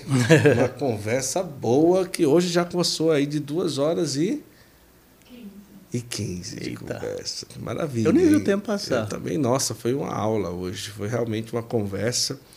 Eu quero convidar você que ainda não segue o professor Eduardo Faria, vai lá no Instagram, tá? Lá está como Professor Eduardo Faria. Professor Eduardo Faria. Sim. E no Instagram ou, e no YouTube Catolicismo Blindado. Exato. Então, se você não segue ainda, vai lá. Segue também o Santo Flow. Estamos nos aproximando aí de 300 mil inscritos. Eita! É, e a gente está fazendo aí, chamando todo mundo a seguir o Santo Flow, se inscrever no canal. Depois dos 300 mil aí nós vamos ter muita novidade, estúdio novo, é, novos quadros. Estamos preparando aí coisas bem especiais. Eu quero é? ir no estúdio novo, hein? Tá, vai sim. É, Santo Flow com público. Opa! Muita coisa que a gente está preparando aí, é, que está chegando agora para o final do ano, depois dos 300 mil inscritos. A gente vai aí trazer muitas novidades para vocês. Esse canal aí, se hoje já traz informação, estamos preparando aí muita coisa boa que eu tenho certeza que vai ser uma grande bênção para todos nós. Então, segue o Santo Flow, seja um inscrito do Santo Flow, propague o Santo Flow que tem muita coisa boa chegando por aí. Meu irmão, eu quero agradecer a sua generosidade, né? De nós não gravamos no mesmo dia do outro episódio, ele foi para casa, voltou e veio de novo gravar conosco. Exato. Então isso foi uma um ato de uma generosidade gigantesca. É, envie um abraço para sua esposa, um carinho muito grande. Da outra vez você levou é, o que para ela? Você levou a sua caneca? Não levou nada para ela? Não levou caneca para ela não? Da outra vez? Da outra vez eu levei caneca para mim, né? Para você. Então pega um squeeze aí para como ah, chama a sua esposa mesmo? Natália. Ah, Natália, é verdade. É, a Natália, ela manda um squeeze. Ah, Inclusive, pessoal, essa caneca aqui, ó, do Santo Flow e a squeeze do Santo Flow, só falta agora não tem. Enquanto ela vai pegar. Tem amor ainda? Tem, não tem? Está procurando, mas tem, eu acho. É, Santa Mania. Tá, o Instagram deles está passando aí. Eles são autorizados a comercializar caneca, squeeze do Santo Flow. E você pode pedir aí se você gosta do nosso trabalho para ter uma aí na sua casa e Opa. olha, esse quiz do Santo Flow leva lá para. Ixi, agora você tem filho, né? Eu tenho, tenho três. tem três! Nossa, foi ótimo. Vamos revezar essas coisas para todo mundo. Não, você me chama aqui mais umas três é, vezes. Aí a gente vai né? chegar ao, ao, número. Vou ter uma coleção Santo coleção Flow. Santo Flow. Mas tem lá, o Santa Mania tem a squeeze, tem a caneca. Eles fazem alguns produtos com a logomarca do Santo Flow. Santa Mania personalizados. Isso daqui é para a Natália lá, para você levar lá para ela, com muita alegria. E eu quero também, nós vamos programar a ida do, do professor Eduardo lá em São Miguel Arcanjo, esse, esse, esse grande projeto que você está vendo aí na tela, que é a construção da Gruta do Arcanjo. Muita gente se cadastrando, sendo um devoto de São Miguel, ajudando para que o mais rápido possível nós tenhamos essa imagem que já está sendo feita, de 69 metros, um Cristo sobre o outro de altura, um São Miguel de como se fosse um prédio de 24 andares de altura. Então é um prédio, é um, uma estátua, a maior estátua católica do mundo. Uau. E você pode ter parte nesse projeto, tá? É um projeto lindíssimo, seja aí um devoto de São Miguel, eu tenho certeza que você não vai ficar arrependido, porque é um lugar que São Miguel tocou através de uma aparição. Em maiores detalhes, você vai no site Basílica São Miguel Arcanjo, no Instagram, e você vai ter todos os detalhes. Meu irmão, muito obrigado mais uma vez. Eu que agradeço. Foi uma honra. Sempre um prazer, a honra é minha. Obrigado pelos presentes. Mais presentes, hein? Chegando Muito aí, feliz, mais Maravilha. presentes. E quando tiver estúdio novo, ao vivo, eu quero estar presente. Com Nem certeza. que seja para assistir. Ah, que maravilha. Combinado, então. Tá bom. Estamos preparando aí muitas novidades e quero dizer para você também que esteve conosco nessas mais de duas horas de conversa. Muito agradecido e ao professor também e a minha querida e amada esposa, ela tem trabalhado muito, né? Mas eu tenho pagado alto. É, né? Só o cabelo dela é dois mil por mês. Ô, cara. louco, é não. Tá Dois certo. mil por mês para ela manter esse cabelo. né? Então é brincadeira, né, bicho? Tem que investir, É caro. né? Roupa, roupa. Quem o quer que rir- tenho, o que eu tenho, o que eu tenho é, gastado de roupa por mês. Já dizia o filósofo, né? Quem quer rir tem que fazer rir. né? É, tem que fazer isso. Eu quero só lembrar o pessoal que está nos assistindo. brincadeira. é, Sim, sim. Reforçar o convite para amanhã, dia 31, às 9 da noite, no, catolicismo, no canal Catolicismo Amanhã. Sim, Amanhã. Respondendo às principais objeções da fé católica. Muito bom. Essa é brincadeira, esse negócio do cabelo, né? O pessoal pensa que eu sou rico, né? fazer pra você. Não. Boa! O negócio, não é, o negócio não é querer fazer, meu amor, é ter para fazer. É diferente. É outro esquema, entendeu? É outra realidade. Um grande abraço a todos vocês. É, divulgue esse podcast. Coloque aí nos comentários o que é que você achou da nossa conversa de hoje. E agradecemos muito a sua presença, a sua audiência hoje aqui no nosso Santo Flow. E até a próxima, se Deus quiser. Tchau, tchau. Tchau, tchau. Fiquei sabendo de algumas condições que você não pode perder. Só a RDP Viagens, a obra de Maria Peregrinações, tem como oferecer uma coisa dessa. Considere uma viagem dessa ou qualquer outro roteiro com quem sabe fazer viagem com espiritualidade. Olha o que vai aparecer agora na sua tela, estas oportunidades mais do que especiais. Olha, peregrinação para Pentecostes em 2024 por um preço muito especial, com Frei Gilson, inclusive. Também Frei Gilson, Padre Roger Luiz, Padre Edmilson. Agora você pode, em novembro de 2024, por 2.480 dólares, você pode passar o Natal aonde Jesus nasceu, em Belém. Olha que coisa linda. Com Frei Gilson na Terra Santa, muito especial também, em dezembro de 2024. Agora, a peregrinação com Frei Gilson na Terra Santa em 2025, no valor de 10 mil reais, 25 parcelas de 400 reais. Olha só que maravilha.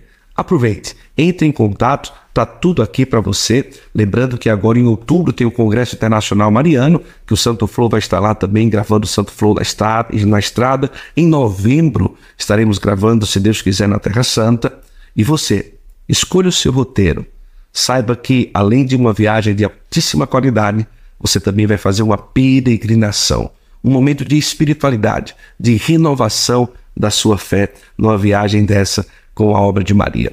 Entre em contato, tá tudo aqui, WhatsApp, Instagram, fique à vontade e aproveite estas grandes oportunidades. Deus abençoe.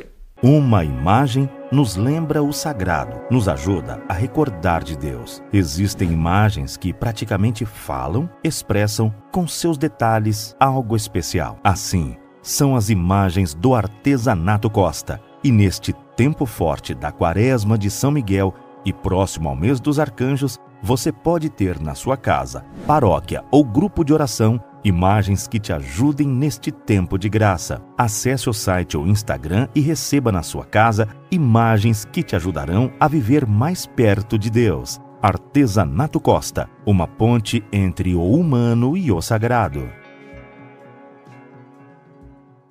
Dos quatro cantos do Brasil, o Senhor levantou um exército de adoradores.